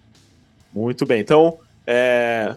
mas agora enfrentando o New Orleans Saints, queria que você falasse o que você está esperando desse jogo se o, principalmente, né, brincadeiras à parte entre nosso duelo aqui, é, eu queria que você falasse um pouco do Jordan Love, do que você viu até aqui, de fato, se ele tá te é, não sei se impressionando a palavra, mas te surpreendendo, tá jogando de uma forma mais segura do que eu esperava, pelo que eu vi até aqui. É, e, mas de outra, vendo por outro lado, né, é o que se espera de alguém que já tá três anos aí, né, tendo o Aaron Rodgers por, por trás e tal. Então, pelo menos aprendeu alguma coisa lá, tá conseguindo desempenhar um bom papel, mas é, nesse último jogo não foi o bastante, né? Não, e, só que de qualquer maneira não foi por culpa dele que perdeu o jogo, pelo contrário, fez uma, uma boa atuação. Então, pensando nesse duelo contra o Saints, que é um time que tem muita dificuldade no ataque, até o momento o ataque do Saints não existe, tá? Tá ganhando jogos por conta da defesa e por conta da, do ataque dos adversários, que também é ruim. Então, talvez enfrentando agora esse ataque dos Packers, com o Jordan Love jogando bem, vai ter alguma dificuldade, é, mas vai enfrentar uma defesa forte também do Saints. O que, que você está esperando desse jogo? E do Jordan Love, fala aí o que, que você está achando dele até agora também. O Jordan Love me surpreendeu muito positivamente, né? Já desde o primeiro jogo, ele teve, vem com passos consistentes, aprendeu a esconder a bola muito bem tá, tá se mostrando muito confiante, tá se mostrando um cara consistente que tá pronto realmente para jogar, para estar tá à frente de um time, e isso foi uma surpresa muito positiva. Contra uh, o Falcons, o, o problema do, do, jogo não passa nem perto do Jordan Love, foram vários outros pontos que, que complicaram a vida, e assim, é mais questão de adaptação. O, o Matt LaFleur tá abrindo o playbook, tá fazendo uma variação de jogadas de engraçadinhas, inclusive, com o Jordan Love, e tá, tá sendo de uma maneira esse começo de temporada que eu não imaginei que seria. Os Packers seguem com a defesa tendo problema contra o jogo corrido, contra o passe tá bonitinha, mas segue tendo problema contra o jogo corrido. Eu espero que contra o Saints Aaron Jones volte, porque AJ Dillon não dá. E aí a gente pode pensar no, no, que vai acontecer contra a defesa do Saints, que é uma defesa que não vai ser fácil. Mas o, o maior problema dos Packers contra o Saints pode ser realmente o jogo corrido. É, e aí, no nosso caso, tem o problema do nosso jogo corrido, né? Porque o Camara segue suspenso, ele só volta na semana 4. É, e agora o Jamal Williams, que inclusive a minha conhece bem, estava fazendo um bom papel nesses primeiros jogos, mas se machucou provavelmente está fora da, da próxima partida. E aí teremos em campo o grande Tony Jones Jr. aí como o running back principal, sem contar o Taysom Hill, né? Que ressurgiu né, nesse último jogo. É, nove corridas, 35 jardas. Mas passando aqui para os nossos amigos imparciais no duelo, Luiz e Lucas, é, queria que vocês falassem, já que a minha falou bastante dos Packers, né? Mas a visão de vocês para o jogo, mas vendo por essa ótica do Saints de um ataque novo aí com o Derek Carr, mas que até agora não funcionou. Será que a culpa é do Derek Carr? Será que a culpa é da ausência do Camara? É, é de algum problema de comissão técnica? É, começo de temporada, podemos ficar ainda tranquilos? Talvez melhore? É, qual a perspectiva para vocês? Será que melhora já diante desse Green Bay Packers, que, diante, que contra os Falcons é, se deu oportunidades em jogo corrido e também no, em alguns passes em profundidade? Sou um pouco crítico ao Denis Allen, né? Isso já não é de hoje. Eu acho que para mim, ele é um head coach que, que precisava mostrar certa evolução. Mas, assim, se você parar a pensar de uma perspectiva, o Derek Carr é o melhor quarterback que os Saints tiveram em algum tempo, né, Rico? Você é melhor que ninguém sabe disso. Mas ao Mas contrário. Não por mérito dele, né? Exatamente. Ao contrário, a gente tá vendo o Derek Carr que a gente já viu em Las Vegas, né? A gente já esperava um pouco, mais, um pouco desse Derek Carr em Las Vegas. Você trouxe a questão dos running backs, não só os dois, né? O Williams com machucado, Camara fora. O Kendry Miller, que é o calor também, é, é, é um injury prone, já vem com problemas de lesão desde TCU. É um cara que a gente esperava vê-lo em campo para produzir é, ao lado do Camara e, e, também não, não consegue. Aí o Tony Jones tem que assumir essa questão. Taysom Hill uh, acaba de novo sendo esse canivete, todo mundo vai, sabe que ele vai correr com a bola, mas a jogada funciona, isso é um fato, sabe? A gente sabe que o Taysom Hill vai correr, ele vai conseguir conquistar jardas. Uh, esse time tem uma, uma peça muito importante que é o Chris Olave. Cara, esse é um, é um wide receiver que ele tem que ser exaltado sim. Por mais que a gente fale do cara em dados momentos, ele, ele conseguiu fazer o Davante Adams produzir muito bem no ano passado. E ele tá aproveitando disso também com o Chris Olave, né? Ele tá conseguindo conectar em dados momentos, uh, certos momentos, bons passes. O Olave também, aquele, aquela recepção fantástica que ele fez ontem, uh, mostra também a qualidade de, de, do grande wide receiver que ele é. Mas eu quero ver ele sendo marcado por um bom corner, como ele vai ser nesse jogo contra o Green Bay, né? Uh, essa defesa de Green Bay tem feito um trabalho muito bom, uh, querendo ou não. A gente está vendo uma evolução dos jovens jogadores, alguns que tiveram algumas certas falhas no ano passado, principalmente aí no miolo da defesa. E, e, querendo ou não, os Packers têm, têm conseguido bons jogos através da sua defesa também. E eu quero ver como o Derek Carr vai lidar com essas situações, porque quando ele é muito pressionado, ele entra em pane, ele dá aquele certo piti dele.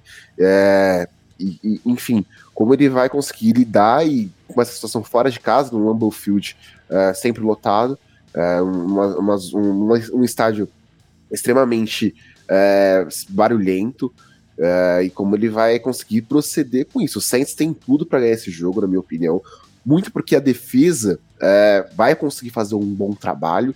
Eu acho que o Jordan Love, a gente vê muito do, dele calor ainda, né? Desse cara que precisa estar em campo para se desenvolver e contra algumas defesas. Nas, nessas duas partidas da, da temporada 2023 a gente já viu isso, mas uh, ele tem dado certa evolução, sim. Mas na ausência do jogo corrido, ele não tem sido aquele cara que consegue correr tão bem o sistema como a gente esperava. É um time com um ataque muito novo, né? Uh, se o Aaron Jones, por exemplo, fora do, da partida, é, ele tende a, a, não conseguir produzir tanto. Então essa defesa com, com o DeMar Davis, com que os jogadores consigam pressioná-lo a todo momento, vão fazer o, o, Jordan Love ter uma partida um pouco mais inconsistente, e aí que o cara tem que brilhar, na minha opinião. É, eu, acho que é, passa muito a, a possibilidade de vitória do Saints pelo trabalho que o Pete Carmichael vai fazer chamando as jogadas e como o Derek Carr vai executar. É, hoje, na minha opinião, o Jair Alexander é um problema para a defesa do Packers. É um cara que, contra o, o poderoso Desmond Reader, permitiu todos os passes completos na sua direção. É, um QB rating perfeito para o Desmond Reader é, quando arriscou contra o, o, o Jair Alexander. E eu acho que, o, na minha opinião, que o, De, que o Derek Carr tem a capacidade maior de completar passes e, e, e, fazer um bom jogo aéreo do que o Desmond Reader. Da mesma forma que eu também acho que o Saints tem mais alvos é, do que o Atlanta Falcons. É, o, o, o, Olave, eu acho que é um cara que, se, você alinhar o, o Olave contra o Jair Alexander, vai ser um show do Olave é, né, nessa partida. E, e, obviamente o Saints tem a defesa para atrapalhar a vida do, do Packers. Não acho que atrapalhar, atrapalhar a vida ao ponto de tirar totalmente o ataque do Packers da partida. O Jordan Love, pelo menos, tem mostrado algum, algum potencial de encontrar os seus alvos e superar as dificuldades contra o pass rush para fazer um, uma partida decente. Agora, se, o, se a defesa do Packers não se encontrar, eu acho que tem caminhos para Saints vencer. Essa do... defesa precisa reaprender a fazer tackle. É, precisa de muita coisa nessa defesa. muita coisa nessa defesa. Não, passando, mas o, a quantidade de tackle perdido no, no jogo contra o Falcons foi assustador, na moral. Não, passando ano, é ano após ano, né? Desde que o, que o, o LaFleur assumiu, a defesa e a comissão técnica do, dele não faz um bom trabalho. Cada, cada ano essa defesa vem caindo. O Razul Douglas tinha se encontrado lá, lá em Green Bay e hoje não não acho que ele está no mesmo nível que ele tinha mostrado no primeiro ano em Green Bay. E eu acho que não, fa não fazem um bom trabalho. A questão é confiar no Derek Carr. Eu ainda acho que, que no final das contas, o Packers acaba vencendo, principalmente para o jogo sem Green Bay. Mas tem caminhos para o Saints. Se o, se o cara vai executar ou não, é difícil saber. É, o Gabriel Alcídio, ele tinha mandado aqui, ó. Acredito que a defesa do Saints segura o Love mas não estou confiando no ataque. A OL, o ataque corrido sem o Camara e Derek Carr não estão passando confiança. Então, torcedor do Saints aqui, o Gabriel, tô com as mesmas preocupações, viu, Gabriel? Bem lembrado sobre e, a linha ofensiva. E, e, uma coisa muito bem posta sobre a linha ofensiva é que na derrota, a linha ofensiva do Atlanta foi maravilhosa. E na vitória, a linha ofensiva do Bears foi horrorosa. Então, talvez isso seja um ponto determinante. É, a, o Saints não tem, a, a, a, não tem nem a OL, nem o jogo, o jogo corrido para repetir o que o Falcons fez com o Bijan Robson e o, e, e o Tyler Algaia. É, talvez seja muito difícil se o jogo tenha que passar pelo mundo da IK, que não tem sido consistente. É, e, uh, mas essa questão da linha ofensiva é importante porque está atrapalhando também, né? Então, um novo sistema, o Derek Carr começando agora e a linha ofensiva não dá sossego nenhum para ele, né? O tempo inteiro ele sendo pressionado, ele já foi sacado oito vezes nessa temporada, né? Muita coisa. É, espero que a defesa dos Packers continue errando tackles, como disse a Mia, e né, não dando muito trabalho para o Derek Carr, enquanto a gata dela passa na frente ali. É, mas, Mia, eu vou querer que você comece falando do seu palpite, defendendo por que os Packers não ganham. Olha ela aí, gatinha da Mia. Mas Diz aí, Mia, por que, que o Green Bay Packers vai ganhar esse jogo para eu poder te confrontar no seu, na sua argumentação? Porque o, jogo é, porque o jogo é em Green Bay, só por isso. A gente não, não, tá muito confiante, né? Não, não tô muito confiante. Nada o, confiante. A defesa tá muito problemática. O time é um time muito novo. O, o, o, tem dois jogadores com mais de 32 anos nesse time. É um time muito novo erro, um, uns erros assim absurdo que você vê que a galera precisa acordar e se ajeitar e tá tá tá feia a situação ali. A gente jogou os dois primeiros jogos fora de casa. Isso aconteceu só duas vezes em 100 anos de história dos Packers. E vamos ver como que vai ser agora o começo da temporada em casa. Aliás, Mi, eu tava puxando aqui o, o histórico dos últimos jogos e eu vi que o último jogo que a gente ganhou de 38 a 3, você lembra desse jogo? Foi Lembro, há uns Ricardo. dois anos. Eu acho foi o que primeiro foi... jogo da temporada. Exatamente. Eu ia falar isso, que eu acho que foi uma das primeiras grandes pistoladas de Mia nesse canal. Foi depois desse jogo, né? Foi semana 1 um já pra começar Foi que eu mandei jeito. o Aaron Rodgers cortar o cabelo. exatamente, exatamente. Para mim tinha sido na temporada passada isso, mas não, já faz dois anos. Não, faz dois anos já. Olha aí, 12 de setembro de 2021, 38 a 3. Espero que isso se repita. Eu, né, já que a minha não tá confiante, eu tô confiante no Saints. Vamos ganhar esse jogo com tranquilidade, provavelmente sem marcar mais de 20 pontos, porque esse ataque não consegue fazer mais do que 20 pontos. Então a defesa vai ter que trabalhar bem para impedir o Packers de jogar, mostrar que o, o Jordan Love ainda não está pronto para NFL, talvez nunca esteja.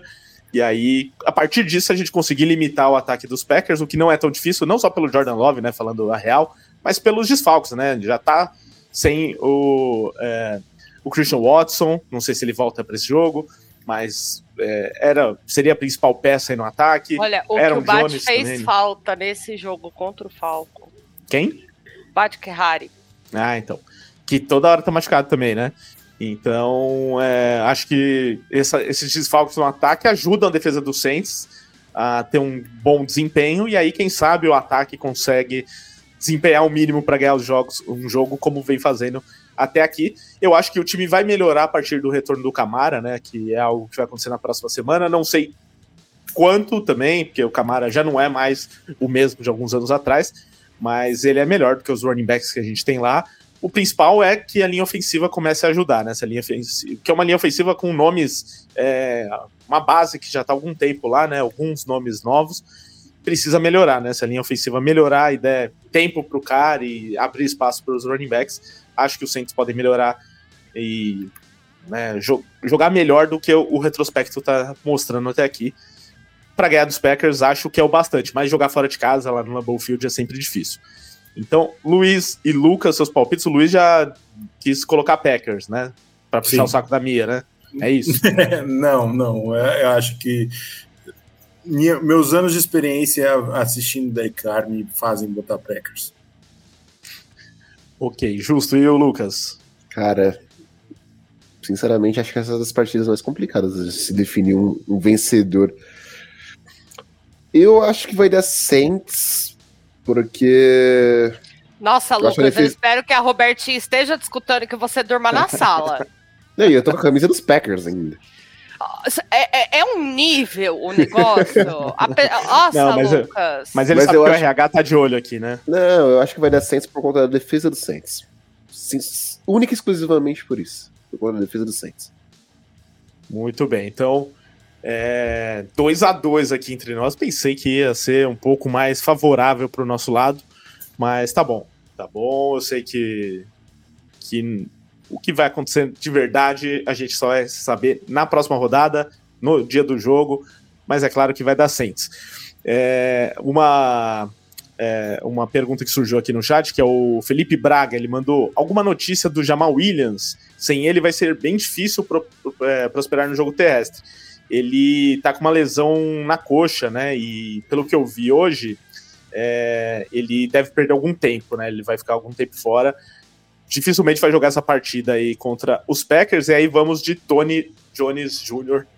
É, e é o que temos, né? Por isso que eu, que eu disse, né? Que sem o Camara é um time que vai ter dificuldades porque o ataque vai ficar mais previsível, o jogo terrestre dificilmente vai fluir mas a gente tem boas opções no jogo aéreo.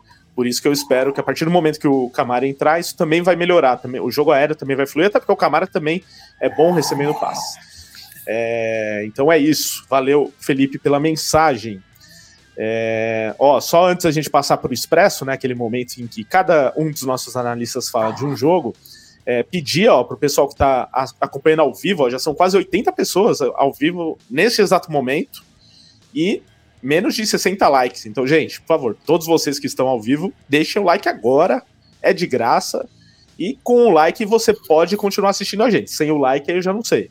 Brincadeira, tá, gente? Mas o like né, não custa nada, ajuda a gente aí, deixa o like. E o, o, like é importante porque faz com que o YouTube entenda que o vídeo é relevante e assim a gente chega a mais fãs de NFL. Então vamos lá, agora sim a hora do Expresso. É, vou começar com a Mia mais uma vez falando de Los Angeles Chargers e Minnesota Vikings. É, né, final, time da divisão da minha. Ela adora o Minnesota Vikings, vai poder analisar aqui esse time que até o momento não engrenou, né? Duas derrotas, para quem esperava os Vikings aí brigando pelo título da divisão, não começou nem perto disso. Contra o Los Angeles Chargers, que tá quase na mesma, né? Outro time que tinha muita expectativa, é, que brigasse até pela divisão, também tá 0-2. Qual que vai sair primeiro dessa condição de 0% de aproveitamento, Mia? O Vikings, olha, quem diria? Kirk Cousins está muito longe de ser o problema do Vikings. Eu tô muito triste que eu não posso mais cornetar ele por causa disso, porque tem muitas outras coisas para eu cornetar no Vikings antes dele. E isso me deixou triste. É, Kirk Cousins tá, tá muito bem, só que tá tendo que lançar trocentas mil vezes por jogo. Isso acaba em interceptação, a gente sabe. Um, o Vikings sem jogo, sem jogo terrestre nenhum tá, tá ficando complicado. E o Chargers eu tô esperando virar um time de verdade que a gente sonha aí ver com Justin Herbert brilhando e etc. Mas até agora não, não chegou. Quem sabe nessa partida contra o Vikings o, Charger, o Chargers não chega na temporada e mostra, mostra o que veio e etc. Mas é, espero aí um jogo, um jogo equilibrado entre os dois times mas acho que pode dar Vikings. Quem diria, em Mia apostando no Minnesota Vikings num jogo e falando bem do Cousins. Tô falando pra você, menino, meu coração tá cheio de amor. Tá demais, né? O Jordan Love não tá fazendo bem pra Mia. Temos que. Cancela! O Saints, o Saints tem uma missão. O Saints tem uma missão na próxima rodada que é acabar com o Jordan Love. E aí a Mia volta a, ao que era antes. É... O Ricardo vai demitir, vai me demitir, só vai me trazer de volta quando eu voltar a ficar brava. Exatamente. Só quando recuperar todo o ódio do coração que ela tinha. Enquanto você não voltar a ficar brava, vai ficar na conta do craque Lucas, né? Ok? A craquemia seu... que é famosa aqui. Não, gente, é, é muito amor no coraçãozinho, mas o, o Charger, gente, eu queria. Todo ano a gente fica, ai, vem Justin Herbert, não sei o quê, e, e o Chargers faz isso. É, não, esse ano ainda tá pior. E tem o Austin Eckler fora por lesão, né? Para variar lesões nos Chargers. É, e, Leonasmo. E a notícia que rolou hoje é que não tem muita previsão de retorno, então provavelmente ele não vai jogar essa partida. E o substituto dele, né, o Joshua Kelly, é, não tá jogando nada também, então é, fica complicado, né? Não, não ter o, o Eckler e o substituto não estar jogando bem. É, e, e, esse então vai ser um jogo provavelmente sem jogo corrido, né? Porque no Vikings também não tá fluindo. É, o Madison não, não deu certo até agora. É, essa escolha né, de ah, liberar o Cook e deixar o Madison não deu certo, e nem pro Cook tá dando certo, porque nos Jets também ele não joga. Então. Gente, é deixar isso. o Cook embora, a Dantila indo embora, o Vikings estava bêbado. Não que eu tenha algum problema com isso, longe de mim. Pode tá continuar ótimo, dispensando o jogador bom, tá, tá sem problemas. só que tá você, tá só que você jogar Kirk Cousins, Justin Jefferson a temporada inteira e 60 vezes por jogo não vai dar certo. O Jordan Addison tá aí para isso. Só Ele foi adicionado né? para isso. Nossa! Ah, olha só, olha só. Nossa, um... Luiz. Aproveitar ah. que o Luiz está empolgado, então vamos desempolgar ele aqui. Vamos falar de Broncos. O Denver Broncos visita o Miami Dolphins na próxima rodada. Ele já até antecipou, né, que tá esperando um, um couro aí nesse jogo.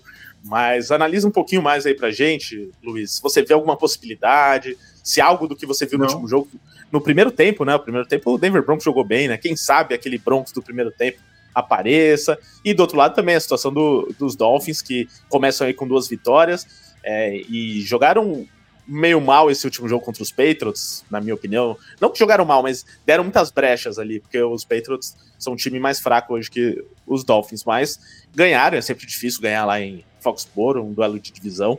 Então, começo empolgante desse Miami Dolphins. É, então é isso, vai ser tranquilo para os Dolphins. Sim, é, Broncos historicamente joga, tem jogos difíceis na Flórida e na costa é, leste, para ser sincero. E tudo que tem nos Dolphins é exatamente o Aquiles do Broncos, né? É, sem trocadilho com algum com o Aaron Rodgers. Que o, pecado! que pecado! É, o, o, a velocidade do, do, do, do, do ataque do Dolphins é um problema muito grande para a defesa do Broncos, que não tem parado ninguém, que até nos dois primeiros jogos não, não foi capaz de tirar ninguém, em fazer um, forçar um train out em nenhum momento. É, o, o Tyreek Hill, talvez se for alinhado sempre contra o, o, o, o Pack Surtain, tem algum problema, o Surtain que limitou a, a, o, McLaurin e o Jaron Dodson quando estava contra ele, ele a zero recepções. É, mas se você pegar o, o, o Tyreek Hill para jogar e botar alinhar ele para cima do Damar Neffes, o cara vai ser 300 jardas para o Tyreek Hill. Não tem, não, eu não tenho nem, nem dúvida que isso vai acontecer. Então, não, não, não vejo nenhuma capacidade para Denver.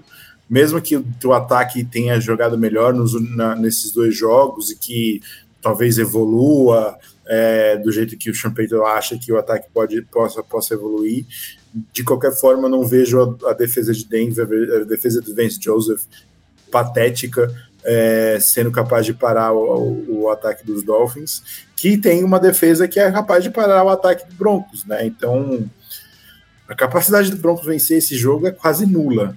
Né? O Broncos perdeu grandes chances de começar 2-0, é, que deveria, perdeu jogos que deveria ganhar, e esse jogo é um jogo que deveria perder. E eu não acho que vai conseguir fazer o contrário, nem foi na, nas outras partidas. Então, é, o Renato ainda está apontando muito bem. Bradley Chubb vem para um 5 sacks na contra linha, linha ofensiva do Broncos, que está sendo patética com, com o Gary Bowles. É, e o, o, Ben Powers também fazendo nada, foi contratado a preço de ouro e até agora não fez nada. É, eu, sinceramente, Dolphins tem um caminho muito fácil para vencer mais uma partida esse ano. Muito bem, o Renato Morales que, leu, que mandou a mensagem aí que o, o Luiz falou. Agora, Lucas, fala pra gente do Sunday Night Football da rodada, assim, que foi escolhido a dedo. Olha que jogo espetacular deve ser esse. Raiders e Steelers o jogo que todo mundo queria ver vai ser o Sunday Night Football da rodada. É, os Steelers, eu tô sendo irônico, tá, gente? Pra quem não entendeu. Os Steelers. é bom, né? Senão, daqui a pouco né, vem os comentários não falando tá, que eu sou maluco. Não tá fácil, não é, tá fácil produzir conteúdo, gente. Não, não, tá não é. O Lucas agora há pouco foi irônico, sem também explicar, né? Então é importante a gente sempre explicar. Mas é o seguinte, então o Steelers jogando em Las Vegas, é, com assim, mais uma atuação muito ruim do ataque desse, nesse jogo contra os Browns, mas a defesa compensando, né? Inclusive, eu perdi um jogo no Fantasy basicamente por conta da defesa dos Steelers que estava com o meu adversário. Mas os Steelers têm isso, pelo menos, né? Uma defesa muito forte. TJ Watt acabou de bater o recorde de sacks da franquia dos Steelers, é um negócio absurdo. Eu nunca vou Cara... superar o Gutão ter passado esse homem no draft. Não, é, essa é pior ainda, porque ele é da região, né? Foi. É, não tem desculpa! Lá. É, não, essa realmente doeria em mim também, porque na época eu também queria que ele chegasse ali no Saints. Mas enfim, então, é, TJ Watt jogando muita defesa dos, é, dos Steelers bem, só que sem o Cameron Hayward, e nesse jogo eles perderam o Mika Fitzpatrick, talvez ele não jogue também contra os Raiders. E nos Raiders tá uma, aquela bagunça de sempre, mas ganhou um jogo pelo menos, né? Tudo bem que foi contra o Broncos, mas já ganhou um jogo na temporada. Pelo menos tem alguma coisa aí para se apoiar. É, Garópolo, né? A gente nunca sabe muito o que esperar dele. É, Devante Adams saiu com concussão no último jogo, mas pelo jeito tá liberado. Então, assim, dentro desse cenário todo, Lucas, quem que você espera que vence? É, o time que fizer menos besteira, né? Porque é difícil quando o Mike muitos, Tomlin quando o Mike Tomlin Kenny Pickett contra Jimmy Garoppolo promete, né? Exatamente. Pelo menos o Garoppolo é bonito, gente. Um dos motivos que o Ricardo trouxe para torcer para os Raiders, tá? Quem não assistiu o vídeo dele, por isso, favor. Isso. E o Garópolo saudável ainda, enquanto apesar do meu vídeo. Não, mas é, é, é, complicado, porque quando o Mike Tomlin vem a público dizer que o time precisa melhorar as chamadas ofensivas, é, é complexo. Bota mais uma vez na, na conta do Matt Canada, que já é um cara que é criticado há muito tempo, né? É, para mim, já, essa troca de coordenação ofensiva dentro de Pittsburgh já tinha que acontecer uh, desde a temporada passada. Uh, enfim, ele é um cara que, por mais que o Tony seja esse treinador fantástico, uh, tem certas questões que ele tem que colocar na conta dessa coordenação mesmo, porque para isso os caras estão ali. É, a defesa dos Steelers é absurda, tá? O, o Jimmy Garoppolo não vai ter uma vida fácil. Espero que ele saia saudável do jogo, né? consiga sair sem nenhum tipo de lesão, sem nada, porque querendo ou não, a temporada dos Raiders com o Garoppolo já é difícil, sem ficar ainda mais. É, aí entra na briga pelo Caleb Williams ano que vem, talvez, mas. Mas já era, era do Broncos, já era. É, essa corrida, é, isso que eu ia falar, quando você ganha do, do, do Denver Broncos relacionado a isso, já fica mais difícil. Mas o, os Raiders eles têm tido alguns lapsos de, de, qualidade em dados momentos. Uma coisa que, que já que levou os Raiders, é, querendo ou não, a vitória contra os Broncos, por conta dos. aproveitar os erros dos Broncos também. Uh, enfim, aconteceu que o time ele soube, em dado momento, se beneficiar disso. E se os Steelers continuarem errando ofensivamente, como vem errando, é, é complicado, porque a sua defesa, por mais que seja fantástica, espetacular, tenha feito um grande jogo contra o Cleveland Browns, ter duas peças, dois pilares da sua defesa fora, né? No caso, o, Hayward e o Fitzpatrick, que, que infelizmente teve essa situação até da lesão contra o Nick Chubb. Algumas pessoas falaram que foi karma dele ter se lesionado. Mas, Mas enfim. Horror. É, a internet é, é, isso também, algumas vezes. Mas. É, só o DJ Watch, é, por mais que ele, que ele seja um fantástico, é, fica tudo nas costas dele, numa defesa que precisa muito dessa pressão para conseguir sair com a vitória contra os seus adversários. Tem uma hora que, que isso vai cobrar e isso pode ser mais para frente da temporada. Então o ataque tem que performar melhor, o Kenny Pickett tem que que ativar muito mais esses wide receivers. O time já não tem o Deontay Johnson, que, que infelizmente tá na, tá na, na ER. Uh, enfim, o, o, jogo terrestre tem até produzido de dado momento, causou um, um, umas questões contra a defesa de Cleveland ontem, que é uma defesa muito forte, mas eu não, não vejo esse ataque evoluindo tão bem, ainda mais enfrentando o Max Crosby, né? Então o Pickett vai ser pressionado muitas vezes, essa linha ofensiva ainda tá é, num processo de adaptação com suas novas peças. Então, por mais que eu ache que os Steelers vão ganhar o jogo, mesmo fora de casa, é, depender mais uma vez da sua defesa é complicado e esse ataque precisa mostrar certa evolução. Aqui no chat o Durval Almeida falou: o Fábio tá fazendo falta aparecer xingando o Raidão. Ó, ele prometeu que vai estar no domingo de NFL, nesse, o próximo, né, em podcast, e a gente grava normalmente durante o Sunday Night Football. Então, provavelmente teremos xingamentos ao vivo, em tempo real, né? Para quem estiver ouvindo o podcast, vai ser gravado, mas teremos ali as reações do Fábio a esse Sunday Night Football. E outro comentário que eu queria passar do chat aqui é do Rogério Jorgini, né? Porque ele falou sobre esse jogo. Steelers surpreenderam, né? Acho que ele tá falando até aqui, né? Ou pode ser que vão aos playoffs apesar do Match Canada. Então, é, eu não sei se surpreendeu, né? Porque. De forma negativa, surpreendeu. É negativo, é, exatamente, porque ganhar dos Browns não era nada demais assim, né? Não, e não é só ganhar dos Browns, ganhou dos Browns porque a defesa anotou dois touchdowns. Se não é. tem os touchdowns defensivos, o Browns teriam, um jogo, teriam tido um jogo fácil. É, é bem, bem, bem. Fora a lesão do Chubb também. É, mas o, o, o Jeremy Ford ali jogou bem, fez, né? jogou bem, bem repôs bem a ausência, mas o, o, o Steelers para mim a experiência Pickett a cada semana vai chegando perto do fim, né? Porque para mim já, já tem a disputa. Quem vai desistir primeiro? O Tomlin do Pickett ou o Eberflus do, do Fields? Porque o que o Pickett mostrou ontem é tipo é ridículo, é patético. O, o Pickett regrediu do que, do que ele vinha, vinha mostrando, mostrou na primeira temporada. É, eu acho que a experiência ali vai ser bem rápido. E óbvio, tem o Matt Canada, que é um problema, mas o ataque inteiro em si é muito fraco. Muito fraco. É, em teoria tem algumas peças boas ali, né? Mas talvez mais em teoria do que na prática. É, vamos lá, próximo jogo. Agora a Mia fala pra gente de New England Patriots e New York Jets. Esse jogo aí que não promete tantas emoções, na minha opinião. Mas é esse duelo aí de Mac Jones contra Zach Wilson, que beleza, hein? Que duelo. É, e o, os Patriots que é, ganharam os últimos 14 jogos né, contra os Jets. Até o Garrett Wilson deu uma entrevista sobre isso, falando que é inaceitável que os Jets, os Jets tenham uma sequência tão ruim contra um rival. Mas jogando com o Zach Wilson, é, a chance disso aumentar é grande, né, Mia? Até porque os Patriots, na minha opinião, é, fizeram, venderam caro as derrotas que tiveram até aqui na temporada. Não que seja grande coisa, assim, né? Mas fiz, fizeram é, alguns bons jogos. E os Jets, a gente viu aquele primeiro jogo, né? A situação do Rodgers. Mas no segundo jogo, acho que a gente viu um pouco mais do que vai ser esse Jets de verdade sem o Zach Wilson. Então diz que tá, você está esperando e fala também do Rodgers, né? Como eu disse no começo do programa, você ainda não falou sobre a situação dele. Se Patriots e Jets vai ser aquele jogo que quem perde é quem tá assistindo, né? Porque não, não tem como. O ataque do Patriots tá uma bagunça. O Bill Belichick esse ano ele tá aqui pela diversão.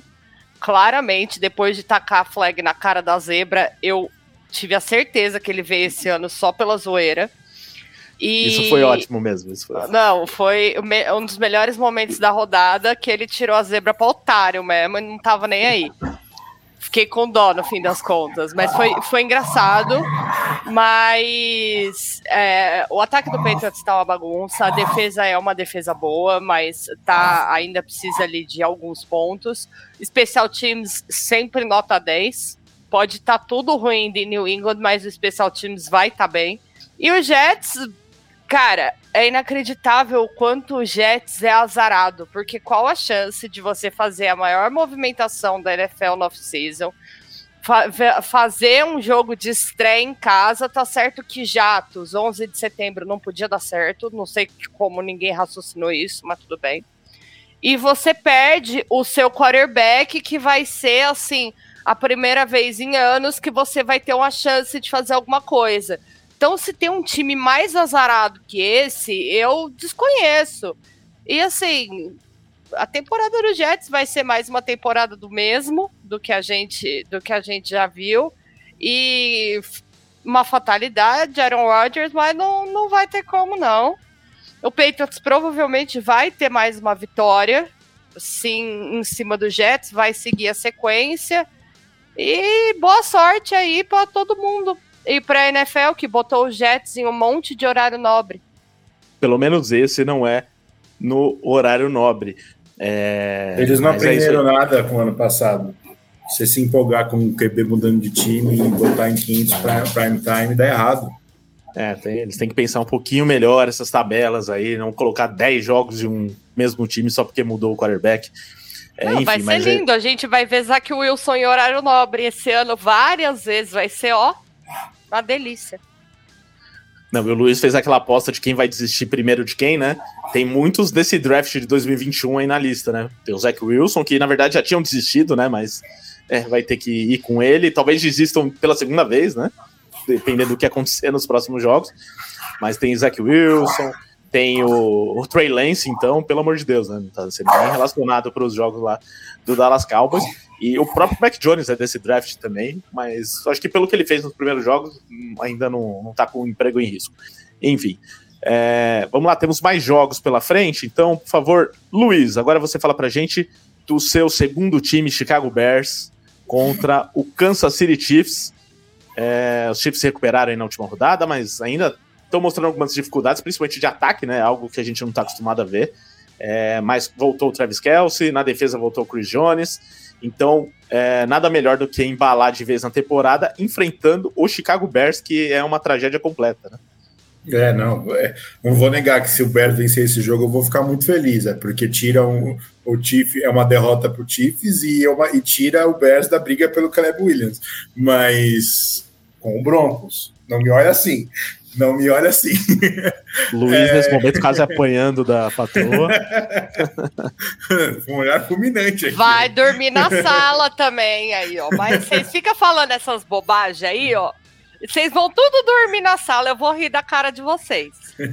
Mas assim, a, a capacidade do Bears vencer esse jogo é tão risonha, ainda mais no Arrowhead, né? Tipo, o, o, o pick six que o, o, o Fields soltou pro Shaq Barrett na, na, no último drive ali contra o Tampa Bay, é, vai ser jogada atrás jogada isso. Mas não era você três... o defensor do Justin Fields? Não, nunca fui defensor do Justin Fields.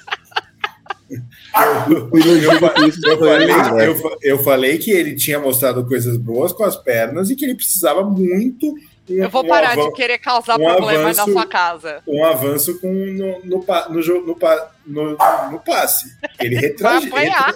Ele Até o Cheddar, o Cheddar tá, tá reclamando. É. O Cheddar tá indignado com as coisas que o Luiz tá falando. Ele, o, o, Fields, o Fields não só não evoluiu, como ele regrediu. Ele parou de correr, não, é, não, é, não fez mais nesse ano o que ele fez o ano passado, deixou de correr, ele quer forçar o passe. Tem uma jogada patética que ele fez contra o, contra o Bacanias semana passada, que ele procura dois passes e não acha, faz do, dá, faz o tanque duas vezes e aí ele corre para ser sacado. É, é, foi ridículo. É, então você vê que ele está tentando fazer algo que ele não, não é. Talvez ele, se ele abandonar isso e voltar a fazer, ah, não, eu sou um, um cara que eu resolvo com as pernas. Talvez ele, ele dê esperança para o Bears vencer algum jogo. Mas não, contra, contra Kansas City, né? Convenhamos é, por mais por todas as dificuldades que Kansas City está tendo esse ano, Kansas City ainda não fez um bom jogo, mesmo com a vitória contra os Jaguars. É, nem nem o, o, Kelsey foi bem na, na, na, última partida, teve alguns drops bizarros e e a, mesmo que a defesa do Kansas City tendo piorado comparado ao ano passado, não tem a mínima chance do Justin Fields de liderar o Bears a uma vitória em Kansas City. E assim termina o romance de Luiz e Marina. Agora. Não, o pior não é nem isso. O pior é que a Marina. Eu falei para ela antes da temporada começar, não, Marina. Justin Fields vai, vai evoluir como passador esse ano, os Bears vão conseguir. Tava, por que só você tava tentando enganar a Mari desse jeito? O que, que ela fez para você? Só respondeu o, o Durval ali. Eu não acho que o Fields tenha desistido do Bears. O Fields quer provar muito pro Bears que ele é o cara. E esse é o erro dele. Porque ele tá querendo provar que, um, que, que ele é um QB que ele não é. Alguém que avisa que, que não vai funcionar? Não vai, não, não, não vai. Ele caiu de produção porque ele parou de. A jogada contra a Tampa Bay, é, é não sei se o, o Durval viu, se, se você não viu, Durval, eu posso até separar o link no, no, no Twitter para você.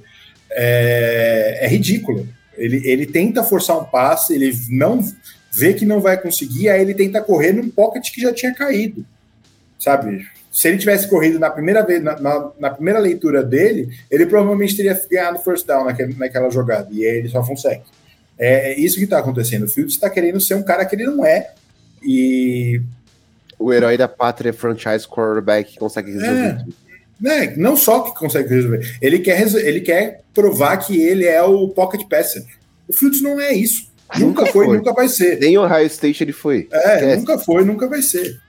Infelizmente, parece que essa é a dura realidade para o Chicago Bears, que nunca teve um bom quarterback e continua não tendo. Então vamos lá. Lucas, agora você fala pra gente. Vem, né? Quem sabe ano que vem, né? Mas indo pros Bears já tá condenado, né? Não tem jeito. É... Lucas, perguntaram aqui no chat agora há pouco se a gente vai falar do Atlanta Falcons, então vou deixar para você essa honra de falar dos Falcons. É, ó, o Vitor Neri falou aqui, ó. Vai falar Olha, dos Falcons? Não é o Janeiro. Não é, tá vendo? Tem dois torcedores dos Falcons, impressionante. É, mas é o seguinte, aqui a gente fala de todos os times e todos os jogos, viu, gente? Fica a dica aí para vocês que estão chegando pela primeira vez, seja na live, seja na versão podcast. Falamos de todos os jogos da rodada.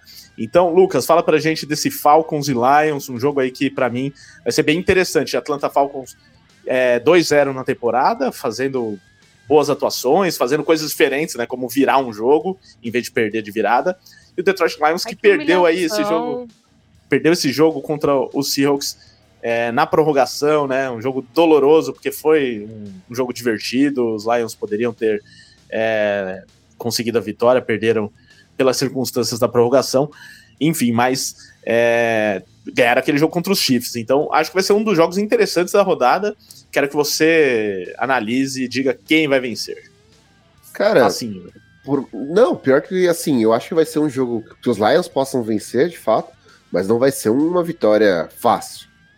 Pra ser bem sincero. Eu acho que o Bijama Robinson vai, vai ser uma pedra no sapato muito grande dessa defesa. Ainda mais se CJ Gardner Johnson não jogar, que há essa possibilidade. Ele não, não, não estar tá em fora da temporada. Ele tá Já fora saiu, da temporada. Tá fora saiu? da temporada. Thornpack tá fora da temporada. Ah, Thornpack é. é. Se for, é que não tinha confirmado quando eu vi a última vez. Não, não, ah. eles confirmaram hoje à tarde. Não, então. esquece. Sem, sem uma secundária com o Cid Gardner Johnson já complica muito. Por mais que, que, o time tenha um pass rush muito forte.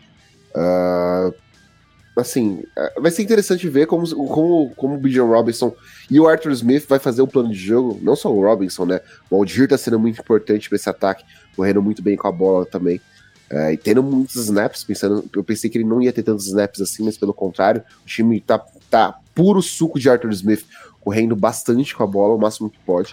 Uh, infelizmente, para os fãs de Kyle Pitts, ou quem tem ele no Fantasy, continua sofrendo com isso, porque o unicórnio uh, não, não tá tendo nada uh, como, como, como recebedor, né? Esse ataque não, não tem contribuído tanto com ele para que ele possa produzir. Mas a gente tá vendo uma evolução. A gente tá vendo uma evolução desse ataque. Essa defesa com Jesse Bates é outra, é outra cara. Uh, Querendo ou não, o Jesse Bates ele, ele faz uma diferença absurda como ele fazia nesse no Cincinnati Bengals. Ele vem para fazer essa diferença e, e, essa experiência, querendo ou não, tá ajudando bastante uh, o Desmond Reader a ter partidas mais seguras. Eu acho que vai ter, ele vai ter bastante trabalho jogando contra os Lions, mas eu acho que os Lions ganham esse jogo por quê? Porque o, o, o, ataque dos Lions, por mais que, que em dado momento tenha sofrido um pouco. Aquele ataque dos Lions que jogou contra o Kansas City Chiefs é o ataque dos Lions que eu espero para a temporada. Montgomery machucou, mas eu acho que, que o time tem uh, uma peça importante para isso é, no backfield. Eu acho que o time tem uma peça, uh, peças que podem contribuir uh, a quem do Amon Hassan Brown. Acho que o Jared Goff é um cara que consegue fazer um, um, um gerenciamento muito bom no jogo. Acho que se os Lions não conseguirem bater os Falcons, por exemplo, querendo ou não, é um candidato ao título da NFC Sul, é um time que pode ser enfrentado pelo próprio Lions nos playoffs, caso os Lions cheguem. Uh, é, para mim, os Lions ainda são os favoritos dentro da divisão norte. Uh, eles, têm que se aproveitar dessa questão dos Vikings não terem conseguido vitórias ainda, uh, os Bears serem os Bears e, os Packers ainda ter certas incógnitas em dados momentos com, com o seu ataque. Então, os Lions, além de vencer os jogos dentro da própria divisão, tem que vencer adversários como os Falcons, que são sim candidatos aos playoffs e que têm mostrado evoluções nesses jogos e que podem incomodar. Eu acho que os Lions uh, tiveram uma derrota muito doída contra o Seattle Seahawks, não tiveram a oportunidade de, pe pegarem na bola, justamente porque os Seahawks mataram o jogo nesse primeiro drive com o touchdown. E o time precisa mostrar que em partidas que que é franco favorito, que pode vencer e que de fato não é só uma ilusão e só o hype em cima dos Lions que, que a gente vive criando nesses, nessas duas últimas temporadas que o time de fato vem para brigar esse ano.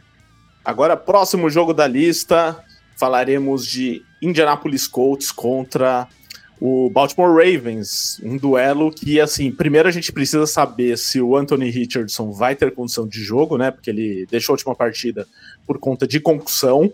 Ele segue no protocolo de concussão, então é dúvida ainda para o jogo. Espero que ele jogue, porque vai ser um duelo bem interessante se tivesse Richardson contra Lamar Jackson, né? Dois jogadores com estilo de jogo parecido, mais móveis, né? Correm mais com a bola. E o Richardson te, já de cara tá mostrando isso na NFL, mas ao mesmo tempo tá preocupando porque tá fazendo tanto isso, às vezes de uma maneira meio despreparada, digamos assim, que já está sofrendo lesões, né? Então ele tem que realmente melhorar nesse sentido. É, então, Mia, o que, você está esperando desse Colts e, Ravens? Vamos considerar que teremos os dois quarterbacks e né, os principais jogadores. É, o que, que você acha que é, os Colts podem fazer para tentar ganhar essa partida? Baltimore é muito favorito. Baltimore, que ganhou agora dos Bengals, é líder da divisão. Olha, o, o Colts é, vamos lá, considerando que o quarterback jogue, caso não jogue mais um QB, que o Colts vai tentar mandar pro saco, porque se começou assim, mais para frente vai tenho até medo, né, do que do que são, do que é o futuro de quarterbacks em Indianápolis. Vai ser um jogo muito complicado para o Colts. Vejo o Ravens como bem favorito nesse jogo. A gente viu um time muito consistente contra o Bengals. E eu espero ver a mesma coisa contra o Indianapolis. O, Rain, o Ravens tá num, tá num momento muito bom, conseguiu se, se ajeitar em pontos que precisavam. O Lamar na primeira semana eu falei que eu não ia falar mal dele, mas na primeira semana ele tentou, ele me atentou muito, porque, né, ele fez ali coisas que. Pelo amor de Deus, gente. Eu tento não falar mal, mas o Lamarzinho não me ajuda. Mas no jogo contra os Bengals ele se recuperou e eu espero ver ele jogando com qualidade a temporada toda e não ali numa inconstância. E acho que não, não tem como, o Ravens é muito favorito nesse jogo. Outro jogador que é dúvida para essa partida é o Odell Beckham Jr., porque tá lesionado, e o Odell, que além de tudo, estão falando aí que tá namorando a Kim Kardashian. Olha eu só. sabia que você ia falar isso. Tinha Gente, mas a Kim Kardashian não, não tava pegando o Tom Brady esses dias atrás? Cada hora é uma notícia, né? Mas não, é o Odell agora, pelo menos hoje a notícia é do Odell. Os dois estão se conhecendo, né? Como dizem.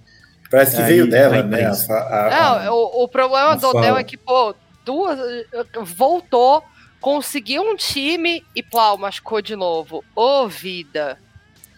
É, pelo que falaram, não é uma lesão grave, mas é dúvida aí para esse jogo também contra os Colts.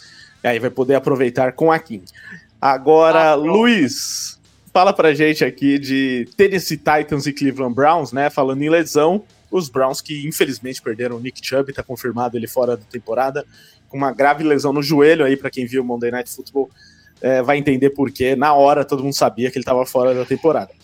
Enfim, mas é, sem ele, né? E diz, dizem que os Browns estão buscando aí reposição para a posição, né? Então, Karim Hunt, que estava lá até ano passado, é uma das possibilidades. Testou hoje, né? Fez, fez, treino hoje lá. É, foi lá fazer uma visita. Tem o Ken Akers, que aí nesse caso ele tá ainda nos Rams, só que teria que ser uma troca. Só que ele não tá nem mais sendo relacionado, então certamente ele vai sair do, dos Rams. E o veio já confirmou que quer trocá-lo, né?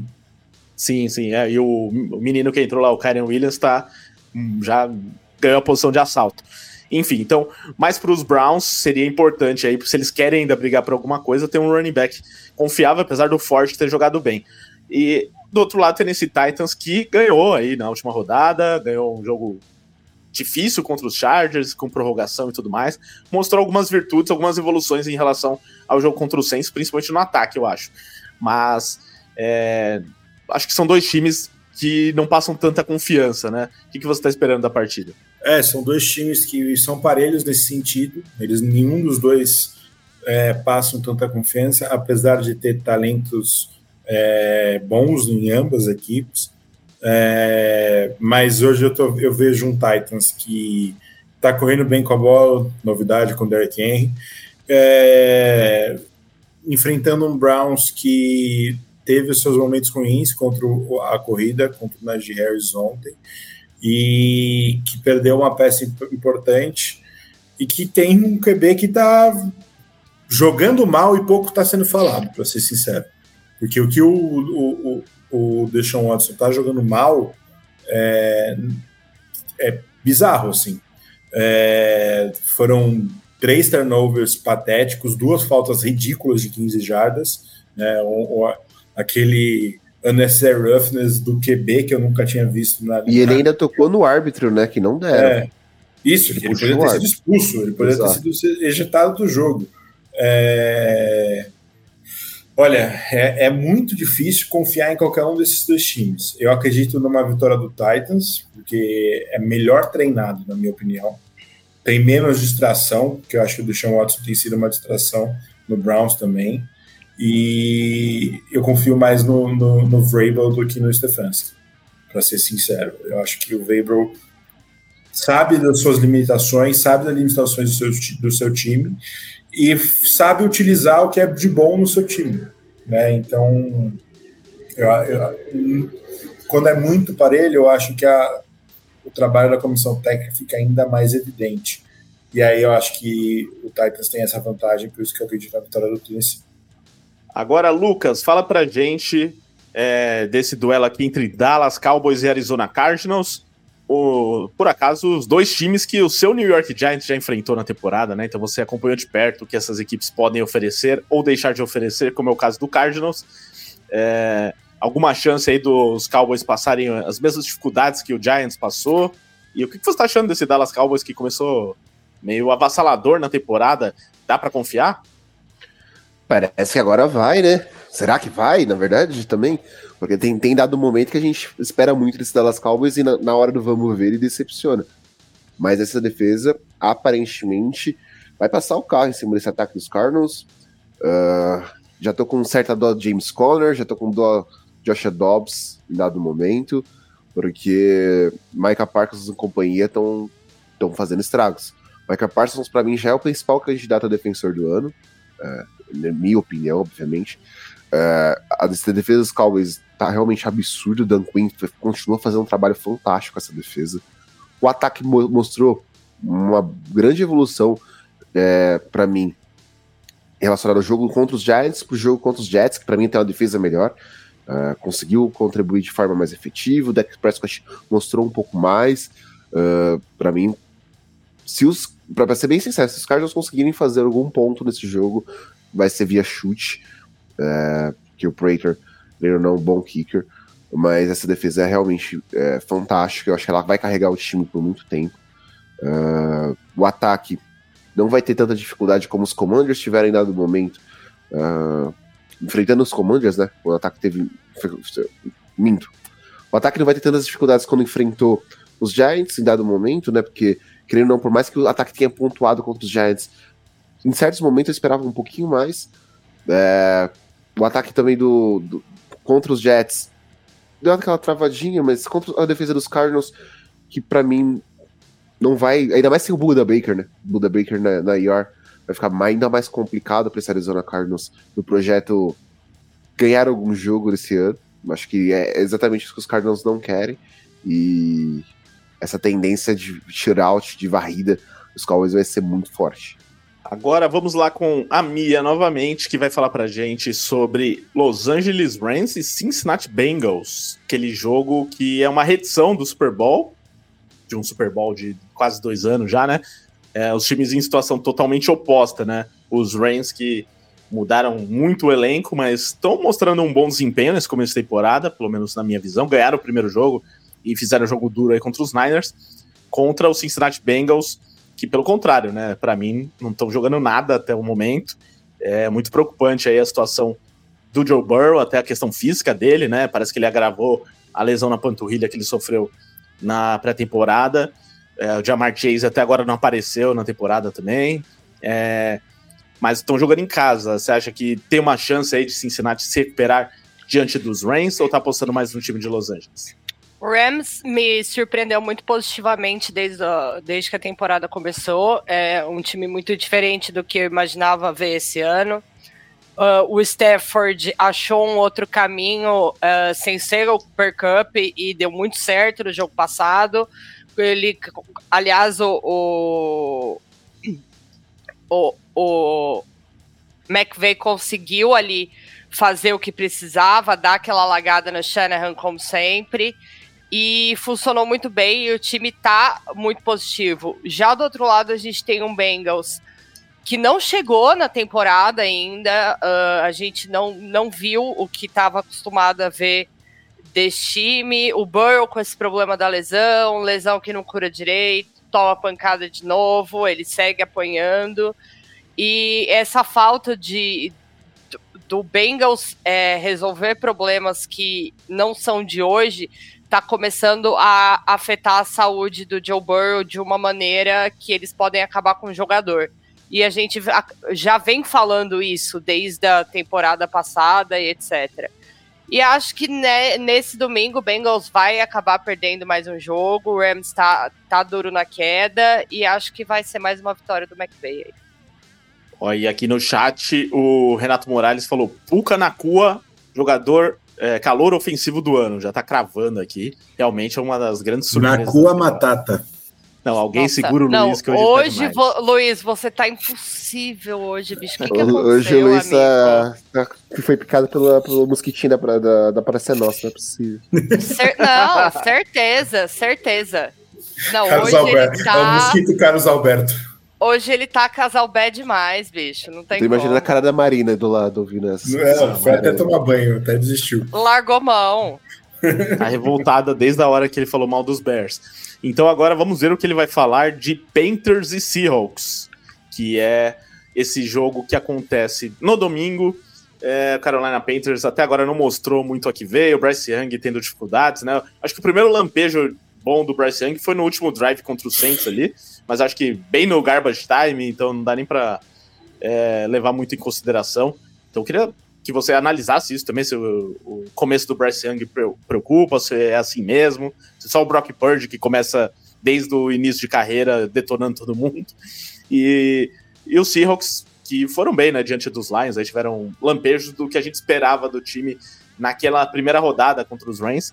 É, será que a gente vai ver esse Seahawks mais vezes? É um time que vai é, repetir o que fez na temporada passada e vai ganhar bem esse jogo, vai ganhar fácil ou vai ter dificuldades, Luiz?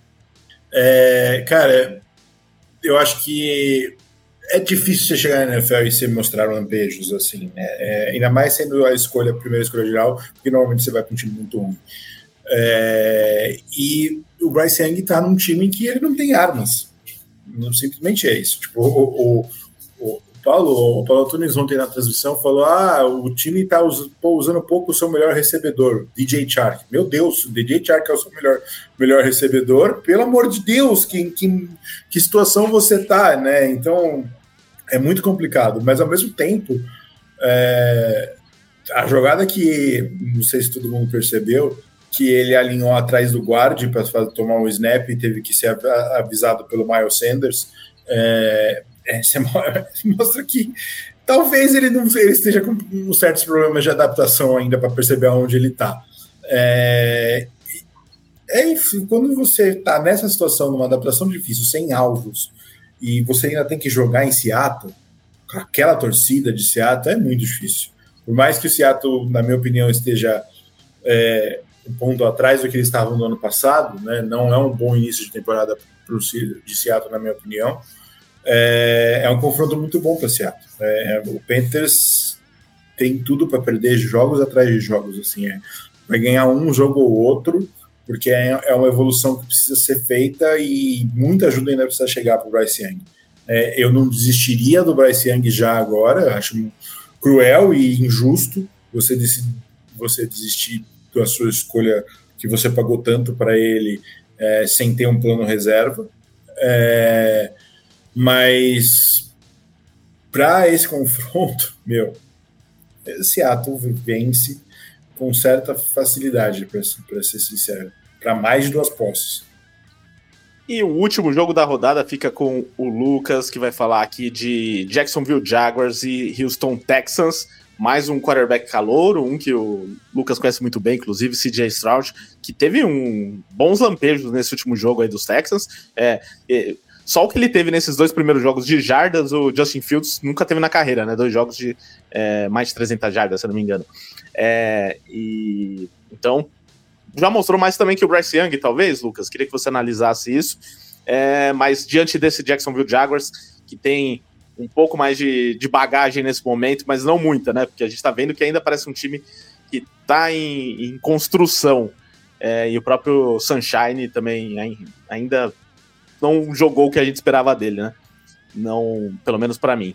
O que, que você está esperando dessa partida? Jaguars favorito, mas vai ser legal esse duelo aí entre os quarterbacks. Não, vai ser legal. Você trouxe essa questão do CJ Stroud.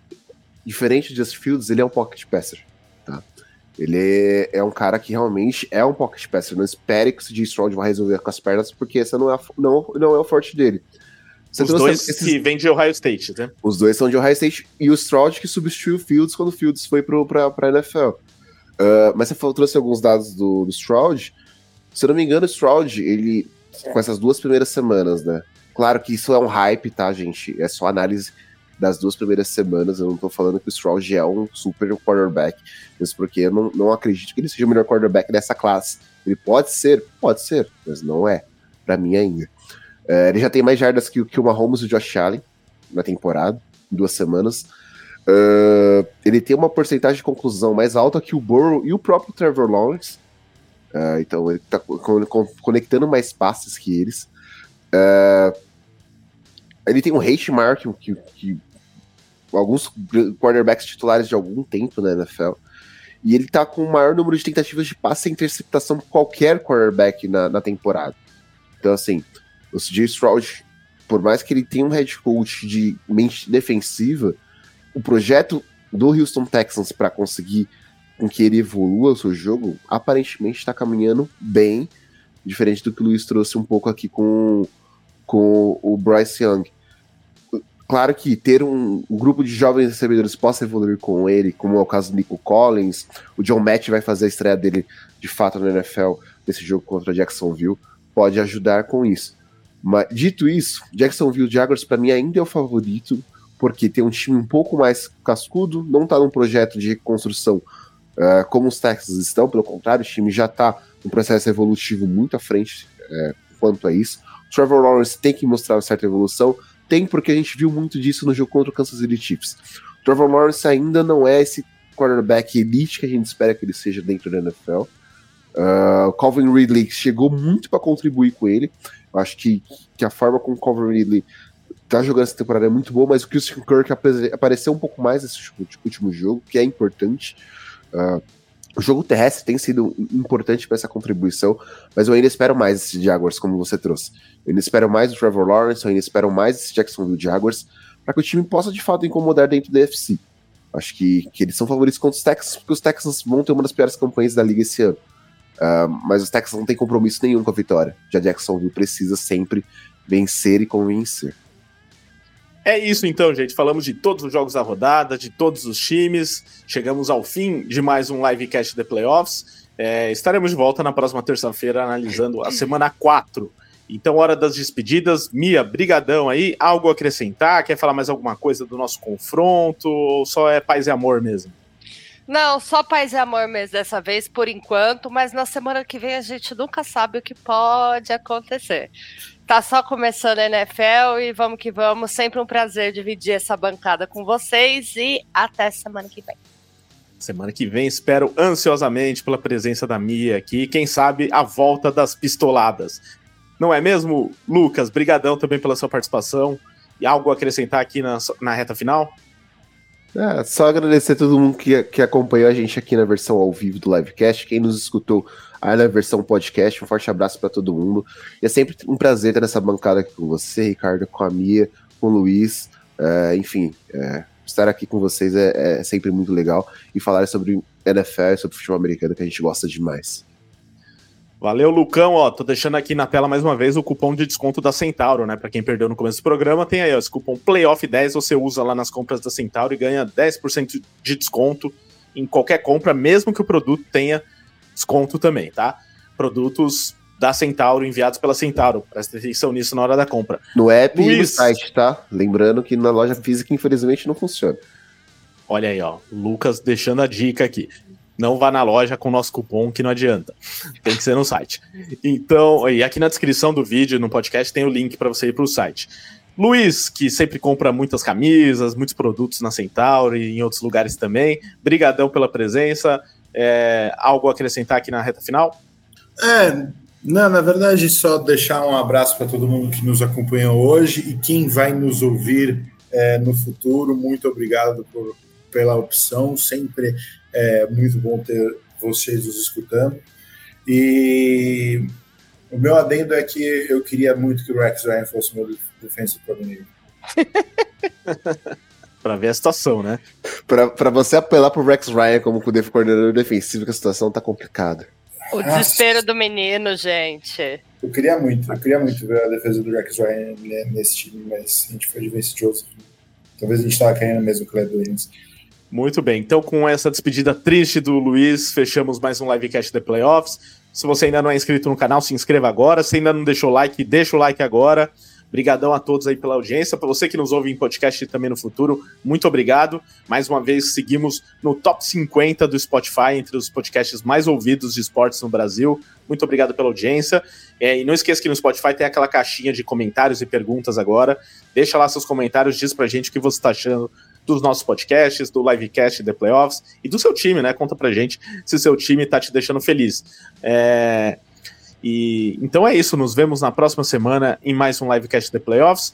É, se você quer gravar seu podcast ou aprender a fazer um podcast, fale com o Pix também, fale com a WP e descubra aí como o grupo WPcom pode te ajudar. É só mandar mensagem para esse número que está aqui na tela, 54996205634, ou então entra no site grupowpcom.com.br barra estúdio. E, e, só um último adendo aqui, ó. Arroba ThePlayoffsBR, siga o The Playoffs nas redes sociais, inclusive no TikTok, hein? Temos é, perfil no TikTok, arroba ThePlayoffsBR, onde tem os vídeos ó, da Fabi Vinco, que mandou aqui nos comentários, que o Burrow vai estar num vídeo que ela produz toda semana sobre as lesões, né? Então, relatório de lesões com detalhes, né? Principalmente para quem joga Fantasy, é muito bom para saber se vale a pena escalar determinado jogador. Então fica a dica aqui da Fabi e a nossa dica para que você siga o The Playoffs na, nos canais de redes sociais, arroba ThePlayoffsBR, tá bom, gente? Então é isso, muito obrigado a todos que estiveram com a gente, obrigado Luiz, obrigado Lucas, obrigado Mia, até a próxima, tchau!